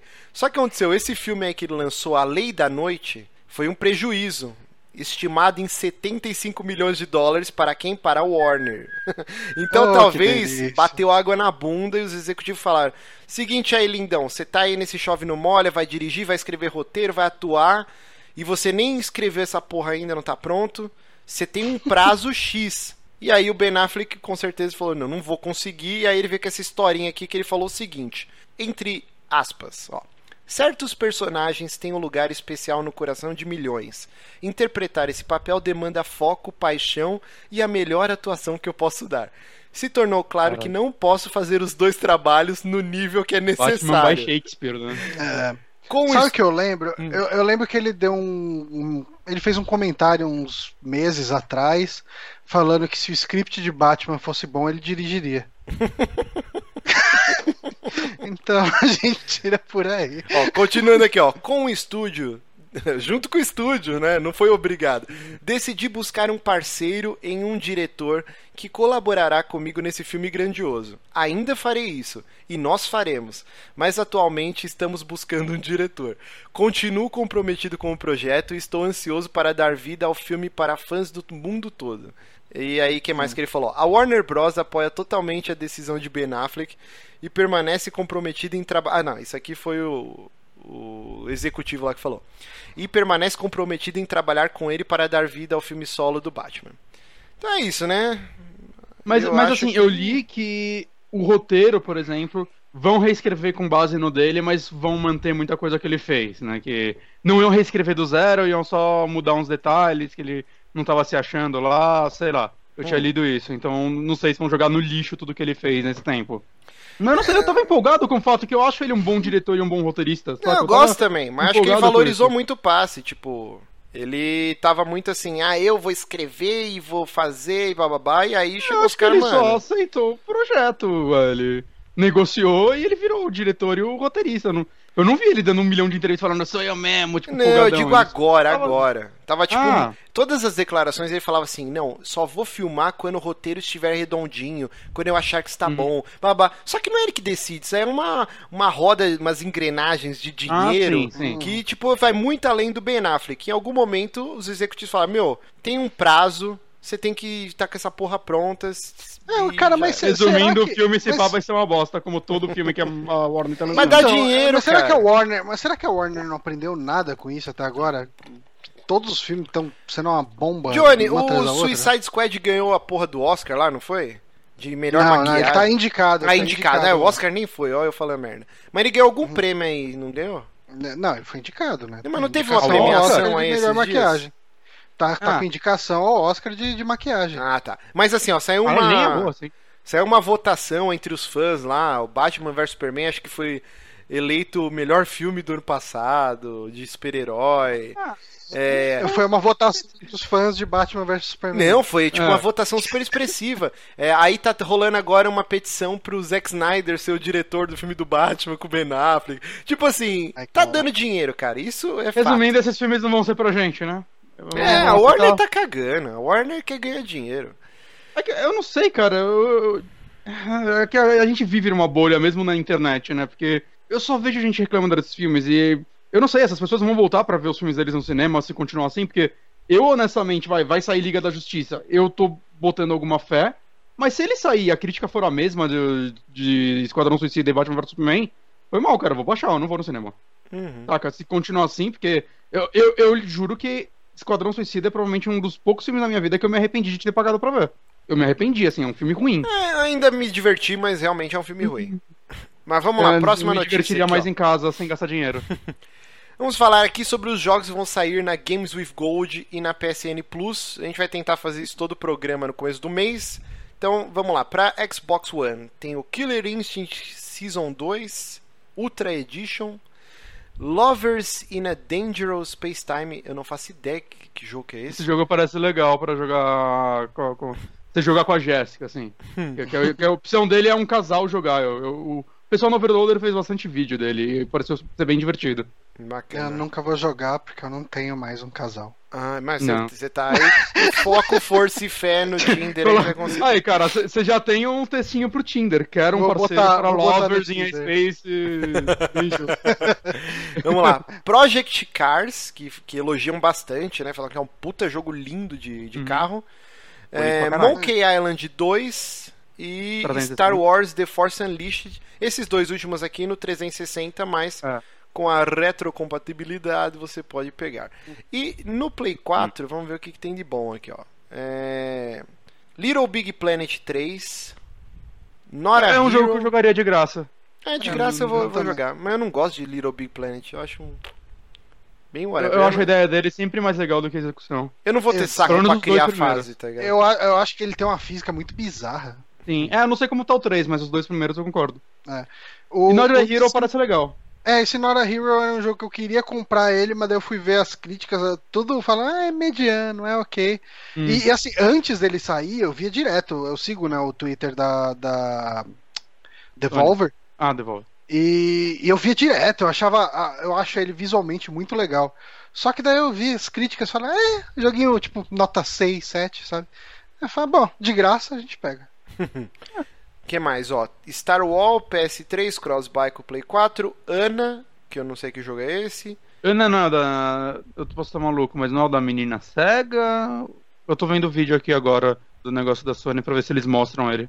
Que tem aquele jogo que é de uma menina cega. E o vídeo da Sony só mostra os, vídeos- os jogos do Play 4, então nunca vou saber. Eu botei o vídeo aqui. Então, vamos ver aqui que. Eu devia ter botado. só mostra os de Play desde o 4. início. Ah, só mostra os dois? Ah, então vai pra puta É, pariu. então a gente vai morrer sem saber. Vamos morrer sem saber. E última notícia coisa- aqui, rapidinho. Uma coisa que eu acho muito zoada no, no negócio do, do da Plus é que se você vai no link direto da Plus, esses jogos que são cross-buy eles não aparecem. Você tem que fazer a pesquisa pelo Sim. título do jogo, cara. É muito Sim. zoado. Eu já perdi um monte de jogo nessa. Sim, é uma bosta. A, a- a divulgação da Sony pra Plus, ela tem um menu na porra do PS4 só pra Plus e ainda assim é um saco você acha as coisas. É. Eu, eu não entendo quem faz aquela página, assim. Uhum. E não, não é o que eu falei, o ano é algum jogo em primeira pessoa de puzzle. Ó, o Duque falou que esse Ana é o jogo de uma menina autista. Tirou Ah, notas é. ruins para caralho. Eu ouvi falar dele. Bom, última notícia aqui. É, a Você Nintendo. já falou todas, falou? Falei. Falou, falou. Ah, então É tá. de Vita, né? Quem tem Vita? Não- Mas é cross-buy com PlayStation 4 também. Então fala lá, o que, que vai ter? É, o- é o Ninja Senki DX e o Torkel. Putz, O L é maiúsculo também. por Amanhã eu vou na. Santa comprar um Vita porque eu quero jogar muito esses dois jogos. Eu, eu vou renovar Você minha não Plus por causa deles. você não precisa, você pode baixar no, no Play 4, porque é E se eles forem bons? E se eles forem realmente bons? Aí eu vou Não, pagar todo minha língua. aqui. Não, não vai ser, porque o Márcio tá falando que não é. E se eles forem tipo Esse Rocket Ninja League? é Já pensou? Já Caralho. pensou? O novo Rocket League. né? Inclusive, vocês viram que o Rocket League agora vai, vai sair brinquedo, né? Vai sair os carrinhos. Não sei se de controle Ah, remoto, eu vi, eu vi uma coisa. mas vai ser uns carrinhos do Rocket League. Então vamos para a última notícia. A? Nintendo. A Nintendo não está Hum. pra brincadeira, hein? Pela primeira vez na sua Ah, essa vida, Nintendo, hein? ma- marota, ela vai ah, fazer um anúncio durante o Super Bowl. Super Bowl, para quem não sabe, é a- o grande evento de futebol americano, né? Vai ser a final. E Eu não sei que time, porque eu assisti uma vez na minha vida na casa do Bronco e eu só fui porque tinha várias comidas legais. E eu falei pra ele, ah, que legal isso, né? Só pra... Mas é bem chato. É um pra jogo que mais. dura 10 horas, cara. E para cada dois minutos, a porra. Não consegui entender. Tipo, os malucos mó brutamonte, anda dois, dois metros, pi, parou, os caras vão tomar água. Eu nem... Não faz sentido nenhum. mas, mas virou moda aqui no Brasil, né? Agora todo mundo gosta. Todo mundo gosta. Mas então, é o horário mais caro, né, de comercial. Acho que 30 segundos é, custam 5 milhões. É isso? Alguém tá com a notícia não aberta aí? Hum, Porque eu tô, tô passando eu tô, o mas comercial. São aqui muitas letras. Então, se eu não me engano, muitas 5 milhões, é, 30 segundos de comercial durante o Super Bowl custam 5 milhões e a Nintendo vai fazer um comercial de 30 segundos. No caso, ela já disponibilizou a versão estendida desse comercial, que é o que vocês estão vendo aqui, de 2 minutos. E... Ah, pensei que ela ia passar esse. Pô, isso ia ser foda, né? Podia gastar um pouquinho mais de dinheiro, né? É quantos milhões cada 30 segundos? 30 Márcio? segundos, 5 milhões, cara. É uma nota Ah, ela, preta. aí. ela tem 20 milhões, cara. É só tirar um pouquinho da poupancinha do Wii. E o lance é que, assim, a Pokémon Company, né, já tinha feito um comercial durante o Super Bowl, em live action, Hum. pra comemoração dos 20 anos da franquia. E, mas a Nintendo em si nunca tinha feito isso. Olha só. Então, é a primeira vez. Ó, exatamente aqui, ó. 5 milhões 30 segundos. De acordo com Vou a, assistir o Super Bowl só por causa desse comercial. a rede Ansioso. CBS. Esse Super Bowl vai ser foda, sabe por quê? Que além do, do comercial do NX, do NX, do Hum. Switch, a gente vai ter também um novo trailer do Red Dead Redemption, cara. É, de Hum. acordo com os vazamentos que estão rolando, vai ter um, um vídeo novo agora do Red Dead, talvez com a data de lançamento. Já é meio que certeza que ele sai esse Bizarro, ano, né? em outubro. Ao anunciar um videogame.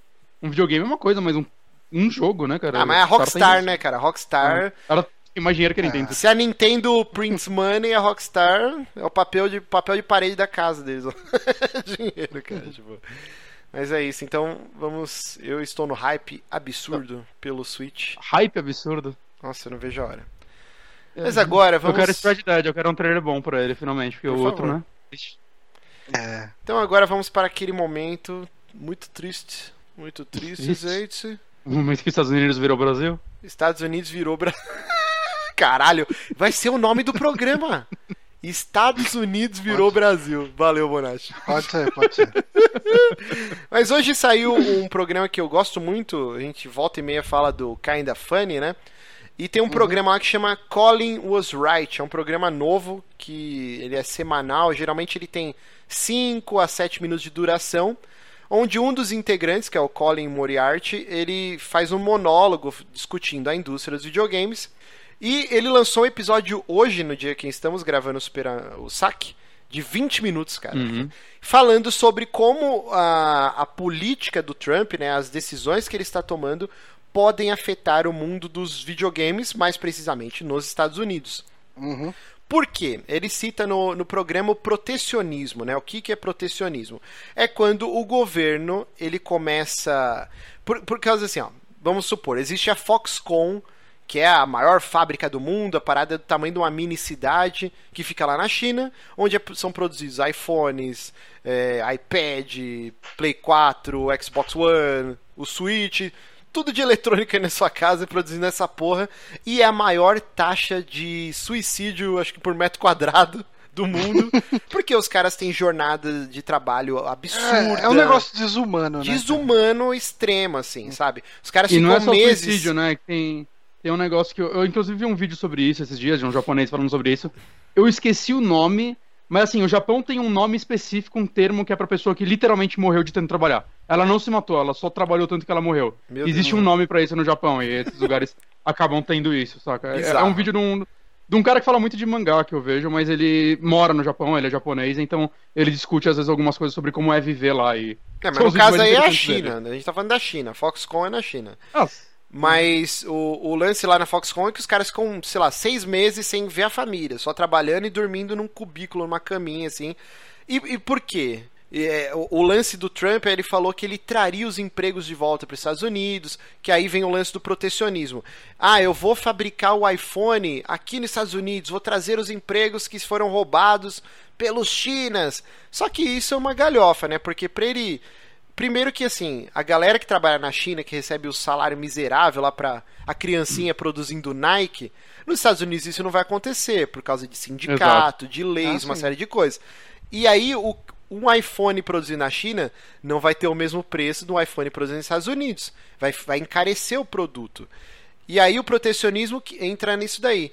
Porque aí o governo começa a taxar os produtos importados para o produtor nacional ter uma margem para poder brigar de igual. Então, assim, se hoje o Play 4, o Pro, custa 399 dólares, sendo produzido lá na Foxconn, se começar a produzir nos Estados Unidos, ele vai para uns 500 dólares. E aí, esse Play que está vindo da China vai ter uma taxa para igualar o preço de 500 dólares com o produzido americano.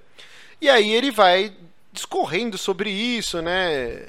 Como vai aumentar o, o- a mídia física, o jogo, porque aí ele aborda, por exemplo, é, diversas empresas, a Bethesda, a EA, a, a, a Ubisoft acho que não, mas assim, as gran, grandes estúdios, eles utilizam mão de obra americana para prensar os jogos, com a empresa Technicolor, né, que todo mundo já ouviu falar da Technicolor. Ah, sim, sim. Só que a própria Technicolor, ela utiliza diversos materiais de fora, né, para Matéria-prima. a é matéria-prima não vem dos Estados Unidos. Então, Uhum. de alguma maneira isso vai afetar. E o jogo que hoje a gente paga 59 dólares, provavelmente vai subir para 69 dólares, sendo otimista Ou mais. ou mais. É.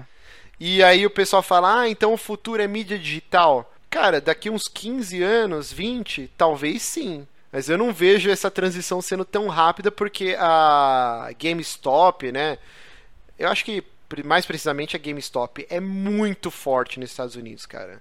Muito. Eles têm um poder muito grande sobre a indústria. tudo mais. Porque aí é aquele, aquele argumento, ah, mas é, é, beleza, todos os jogos agora são digitais, então a gente vai parar de colocar aqui os seus consoles no mostruário e tal.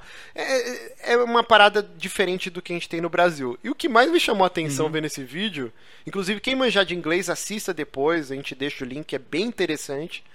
Inclusive o Neil Druckmann, né, o, o, desenvolvedor lá da Naughty Dog, do Last of Us, do Uncharted, ele tweetou hoje esse vídeo.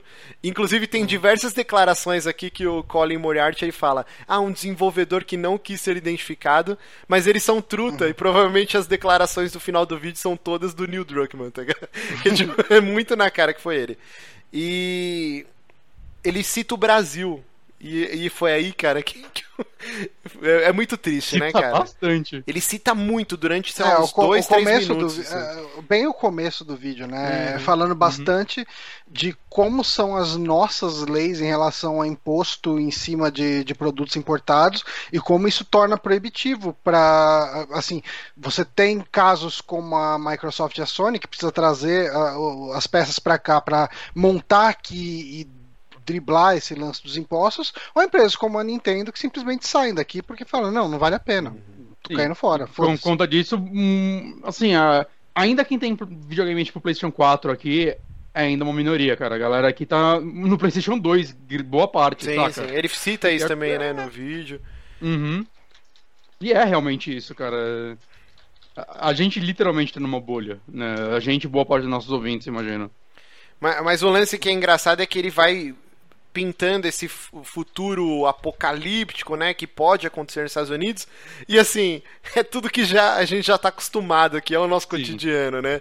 De mercado cinza e de mesmo mercado cinza ser um absurdo ainda de caro, você paga três vezes no mínimo o valor do console e tal. Uhum. E além de todo esse lance do protecionismo, né, que a gente está falando, do aumento das taxas e tarifas, a gente entra na política do Trump é, anti-imigração, né? Uhum. Que as pessoas estão sendo barradas, mais precisamente do de seis países, né? É Irã. Peraí, que... é que eu tô passando o trailer aqui. Eu não lembro do, do banimento, mas é Irã, Síria.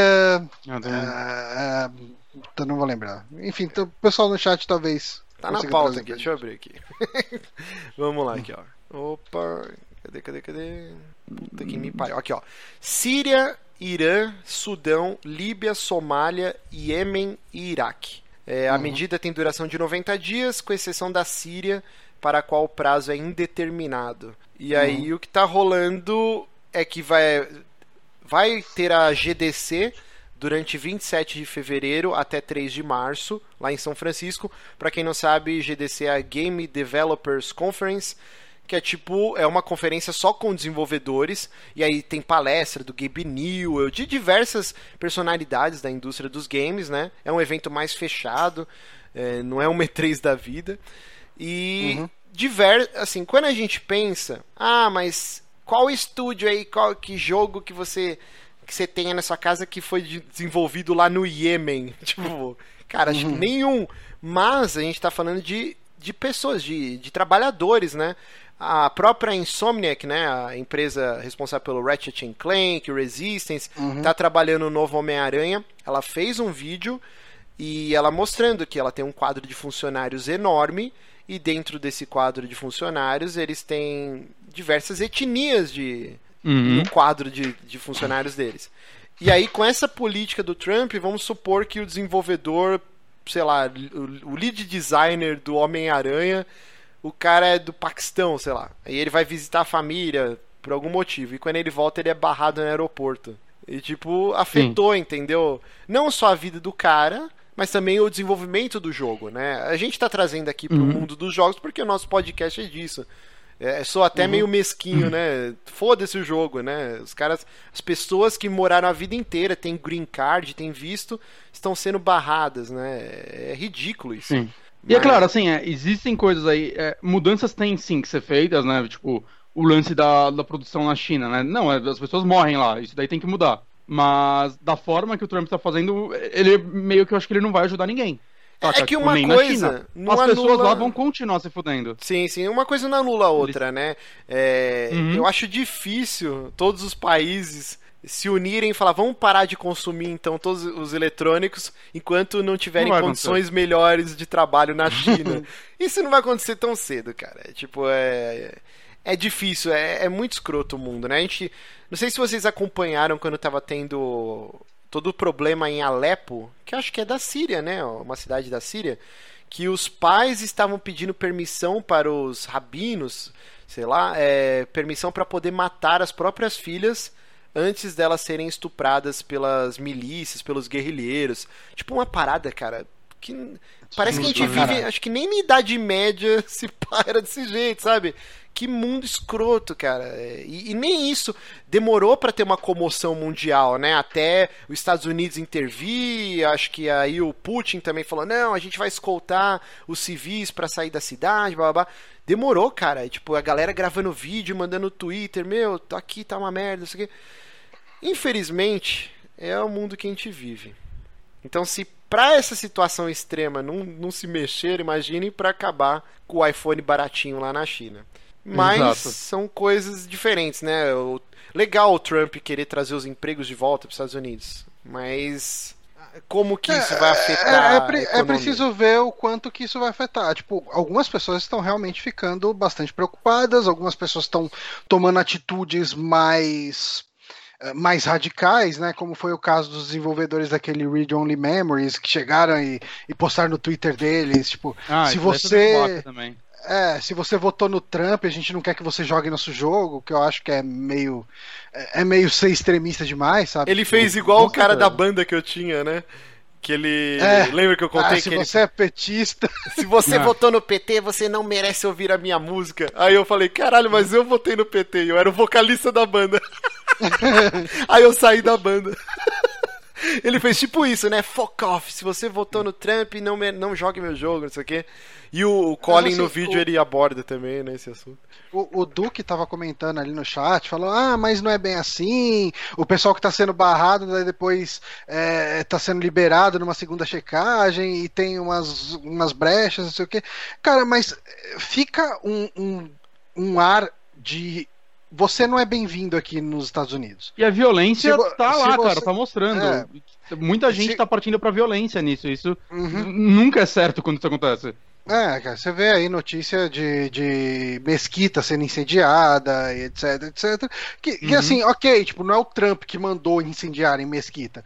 Mas quando o presidente meio que adota um discurso que já é um pouco mais de, de é, de ódio, enfim, de, de restrição e não sei o quê, vai ter uma parcela da população ali mais radical que vai interpretar aquilo como uma como, como uma carta branca para ele fazer a merda que quiser. É, não tô falando uhum. que, que o cara é tipo... é tipo um fanatismo religioso, sabe quando a pessoa é, é muito assim e ela interpreta uma passagem da Bíblia de tal forma e por causa disso ela comete um crime. Saca? É isso, as pessoas interpretam as, forma, as paradas da forma que elas querem né? Pelo menos boa parte da população com a cabeça mais, mais fechada ou mais fraca mesmo, né? Não uhum. todo mundo. É claro que não é todo mundo que votou no Trump que quer sair atirando nas pessoas. Algumas pessoas é, conseguem ver, tipo, não, eu quero que meu mercado cresça mesmo porque vai melhorar minha vida.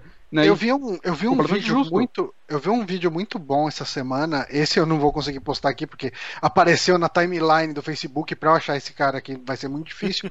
mas era de um democrata assim falando por que, que os democratas perderam as, as últimas eleições para os republicanos.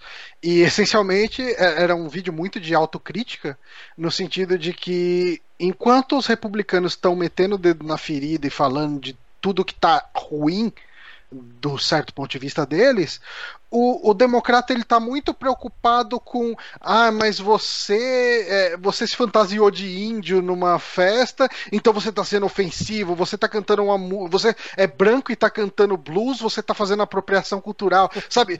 Tá, é, o, o, democrata tá tão preocupado com a ofensa que o pessoal tá sentindo, que com, com o, o, o mimimi, entre hum. aspas, aí, que uhum. ele não tá, não tá olhando para questões uh, de problemas reais que a população americana está tendo. Então, não que questões sociais não sejam importantes, e não mas quando você pensa no, no, no, argumento democrata, acaba virando uma coisa mais piada, né? Ah, o cara tá tão preocupado com o carinha se sentindo ofendido que ele não tá pensando no cara que tá desempregado. Uhum. Então, assim, por que, que um cara que nem o Trump acaba crescendo? Ah, porque ele tá falando de Make America Great Again. Então, assim, o cara que é americano que tá lá fudido, ele quer ver o país dele crescer de novo, ele quer ter um emprego de novo. Então, uh, dá para entender como que um, um, um, Trump da vida consegue ser eleito. E, principalmente assim, num cenário que o Partido Democrata virou a, o alvo de crítica que está sendo e de um cenário que globalmente a gente está vendo, pelo menos com base em Estados Unidos e Brasil, onde uma onda conservadora tem crescido muito mais. Eu fico feliz que o Bolsonaro só ganhou quatro votos hoje né? na votação de presidente da Câmara. Sério? Chupa, filha da puta. Ah, Mas assim, ó, é claro que trazer empregos é, é super louvável, mas o problema é toda a merda em volta, entendeu? O lance do muro. Cara, que merda esse muro! Não faz sentido! Hum. Tipo, Estados Unidos roubou do México a porra da Califórnia, todo o território lá era dos caras. Aí agora, além de ter roubado, vamos construir um muro. Tipo, pra você não entrar aqui de jeito nenhum, sabe? É. Então, barrar as pessoas, que nem a gente acabou de falar, a política de anti-imigração. Cara, isso é muito escroto. Tipo, não tem como uhum. simpatizar. É um sujeito. O, o Corraine postou um vídeo hoje que me cortou o coração, cara. Que. Antes dele ser ah, eleito, cara, em 2000 e... 2015, acho que foi. 2000... Não, 2016. Numa coletiva, um cara começa a falar: Meu, você não pode fazer isso, de barrar as pessoas. E aí ele pega e, tipo, ó, faz com o dedinho assim, ó, tipo um mafioso, né? E aí os seguranças levam o cara e ainda grita Get out of my country, né? Tipo, saia é, do meu país. Né? Country, sai cara, do meu país. é um discurso muito E, e o cara, ele tá, ele tá tentando chegar e fazer um discurso de falar, cara, tipo, eu sou muçulmano e, e sabe, tipo, ele tá querendo explicar o lado dele e falar uhum. por que que o discurso do Trump ali, no caso, é errado. E o cara é, é, é, é tipo, é escorraçado de lá e ainda tem essa célebre frase aí do Get Out of My Country. Sim, é, é muito Não, não foi o Trump que falou essa frase. É, é um dos brutamontes que, é, tiram o cara, é, né? Mas tá endossando, uhum. né, o discurso de ódio uhum. aí do cara. Mas assim, nem tudo é desgraça nesse mar de xenofobia. Ó, o Devolver Digital, né, que é um, muito conhecido por é, publicar diversos jogos indies, né? A produtora. todos hoje em dia. É, praticamente todos os grandes, né? Ela. Você que tem sangue. Se você olhar, vai ter o nome da Devolver ali perto. Sim. Ó, pra que os últimos jogos, ó, Hotline Miami, Broforce, Talos Principal, que o Bonatti falou bastante aqui já, Shadow Warrior, tudo pela Devolver. E aí eles o Super lançaram... Hot, que ganhou muito prêmio ano passado ah, deles Super também. Hot também. É. E aí eles vão fazer uma parada muito legal durante a GDC, né, que a gente acabou de falar que vai rolar. Todos os estúdios, desenvolvedores que iriam ser barrados no aeroporto, né, se viessem para o evento, a Devolver falou que para eles entrarem em contato, que ela vai separar uma parte do stand dela e para divulgar esses jogos, cara. E muito bacana isso daí. Uhum. E também tem uma outra ação que bem legal que outros desenvolvedores, inclusive a Polytronic lá do FES, que o Phil Fish, que até desistiu do mundo dos joguinhos, falou que pela primeira vez é, eles vão fazer meio que um Humble Bundle, né, que você paga o quanto você quiser no jogo e esse dinheiro vai vai, vai ser doado, né, para essas instituições que estão lutando contra essas ações. E vocês morreram ninguém fala mais. Não, tô, tô, tô, tô te ouvindo. tô, tô, tô, tô, prestando atenção, você tá terminando a frase. tô, tô, esperando vocês me ajudar aqui, cara. Virou um Marcy was right, um monólogo. Ah, é, justo. Mas é isso, né, mas, cara? Mas eu achei, é, é, eu achei interessante, sei lá. Eu não sei, a Devolver é uma empresa, é uma empresa muito ativista também, né? Ela é uma empresa que está sempre envolvida nesse tipo de. É uma empresa com bastante voz, bastante personalidade. Uhum. E, e, eu acho eu acho legal ela chegar e tomar. Eu acho legal todas as Ainda empresas mais ela que, que tomando ela... alguma atitude, sabe? Tipo, teve aquele vídeo lá da Insomniac, né? E tal, teve uhum. uh, uh, essa, esse da. Teve esse, essa atitude da Devolver, né? Uh, o Marcia, Devolver talvez... ela publica jogo, acho que do, ano, do mundo inteiro também, né, cara? Seria inteiro. meio. Sim Seria meio muito prejudicial pra eles uma coisa dessas acontecer. Morreu outra Oi? puta. Não, eu tava esperando Eu você pensei- sim, concluir o que sim, você tava falando antes do Bonatti Sim. interromper. Ah, não, não, tipo, que eu já- meio que já tô concluído. Ah, é porque assim, é que tem link que eu não sei se você vai colocar aqui do, do negócio da, da empresa do Dots também, que botou ali no meio da, da do, do próprio jogo, né, do Dots, uh, Dots Co, que eles colocaram mensagem ali a respeito do, de toda a o banimento muçulmano que tá rolando lá no- nos Estados Unidos e os caras levaram isso pra dentro do jogo, sabe? É, Hum. Eu acho importante que, assim, eu, eu vi o, o Duque ali e eu vi mais pessoas concordando com ele que, ah, não, desenvolvedor de jogo não tem que adotar discurso e tal. Eu- não tem que eu adotar discordo. discurso. Eu discordo muito disso, cara. Eu acho que. O, o cinema, a principal- literatura sempre teve coisas políticas no meio, saca? O cara quer, Uhum. quer usar da arte dele pra passar uma certa visão dele. E, cara, é a visão dele. Até no, no vídeo do, do cara do, do Kinda Funny, eu esqueci o nome dele, Colin.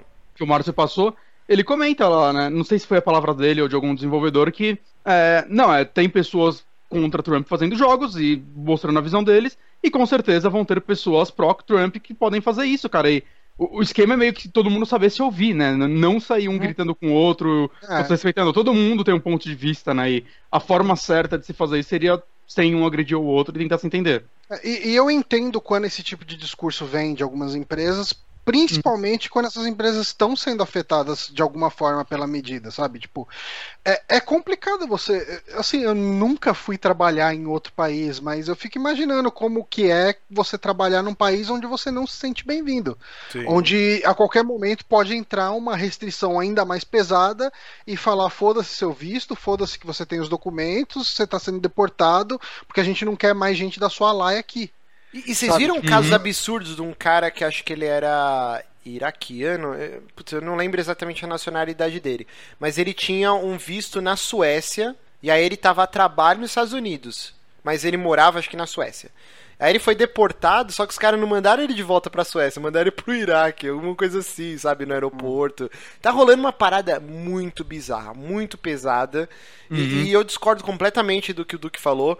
O Neil Druckmann, ele, ele fez um tweet que viralizou, DRT, até que um cara colocava assim. Eu amo The Last of Us, é um dos jogos da minha vida, mas por favor, é, ele falando pro Neil Druckmann, né? Não, não, não meta as suas visões políticas e feminismo no, no The Last of Us 2. E aí, tipo, o Neil Druckmann respondeu: Cara, não existe isso. É a minha visão do jogo, eu tô desenvolvendo.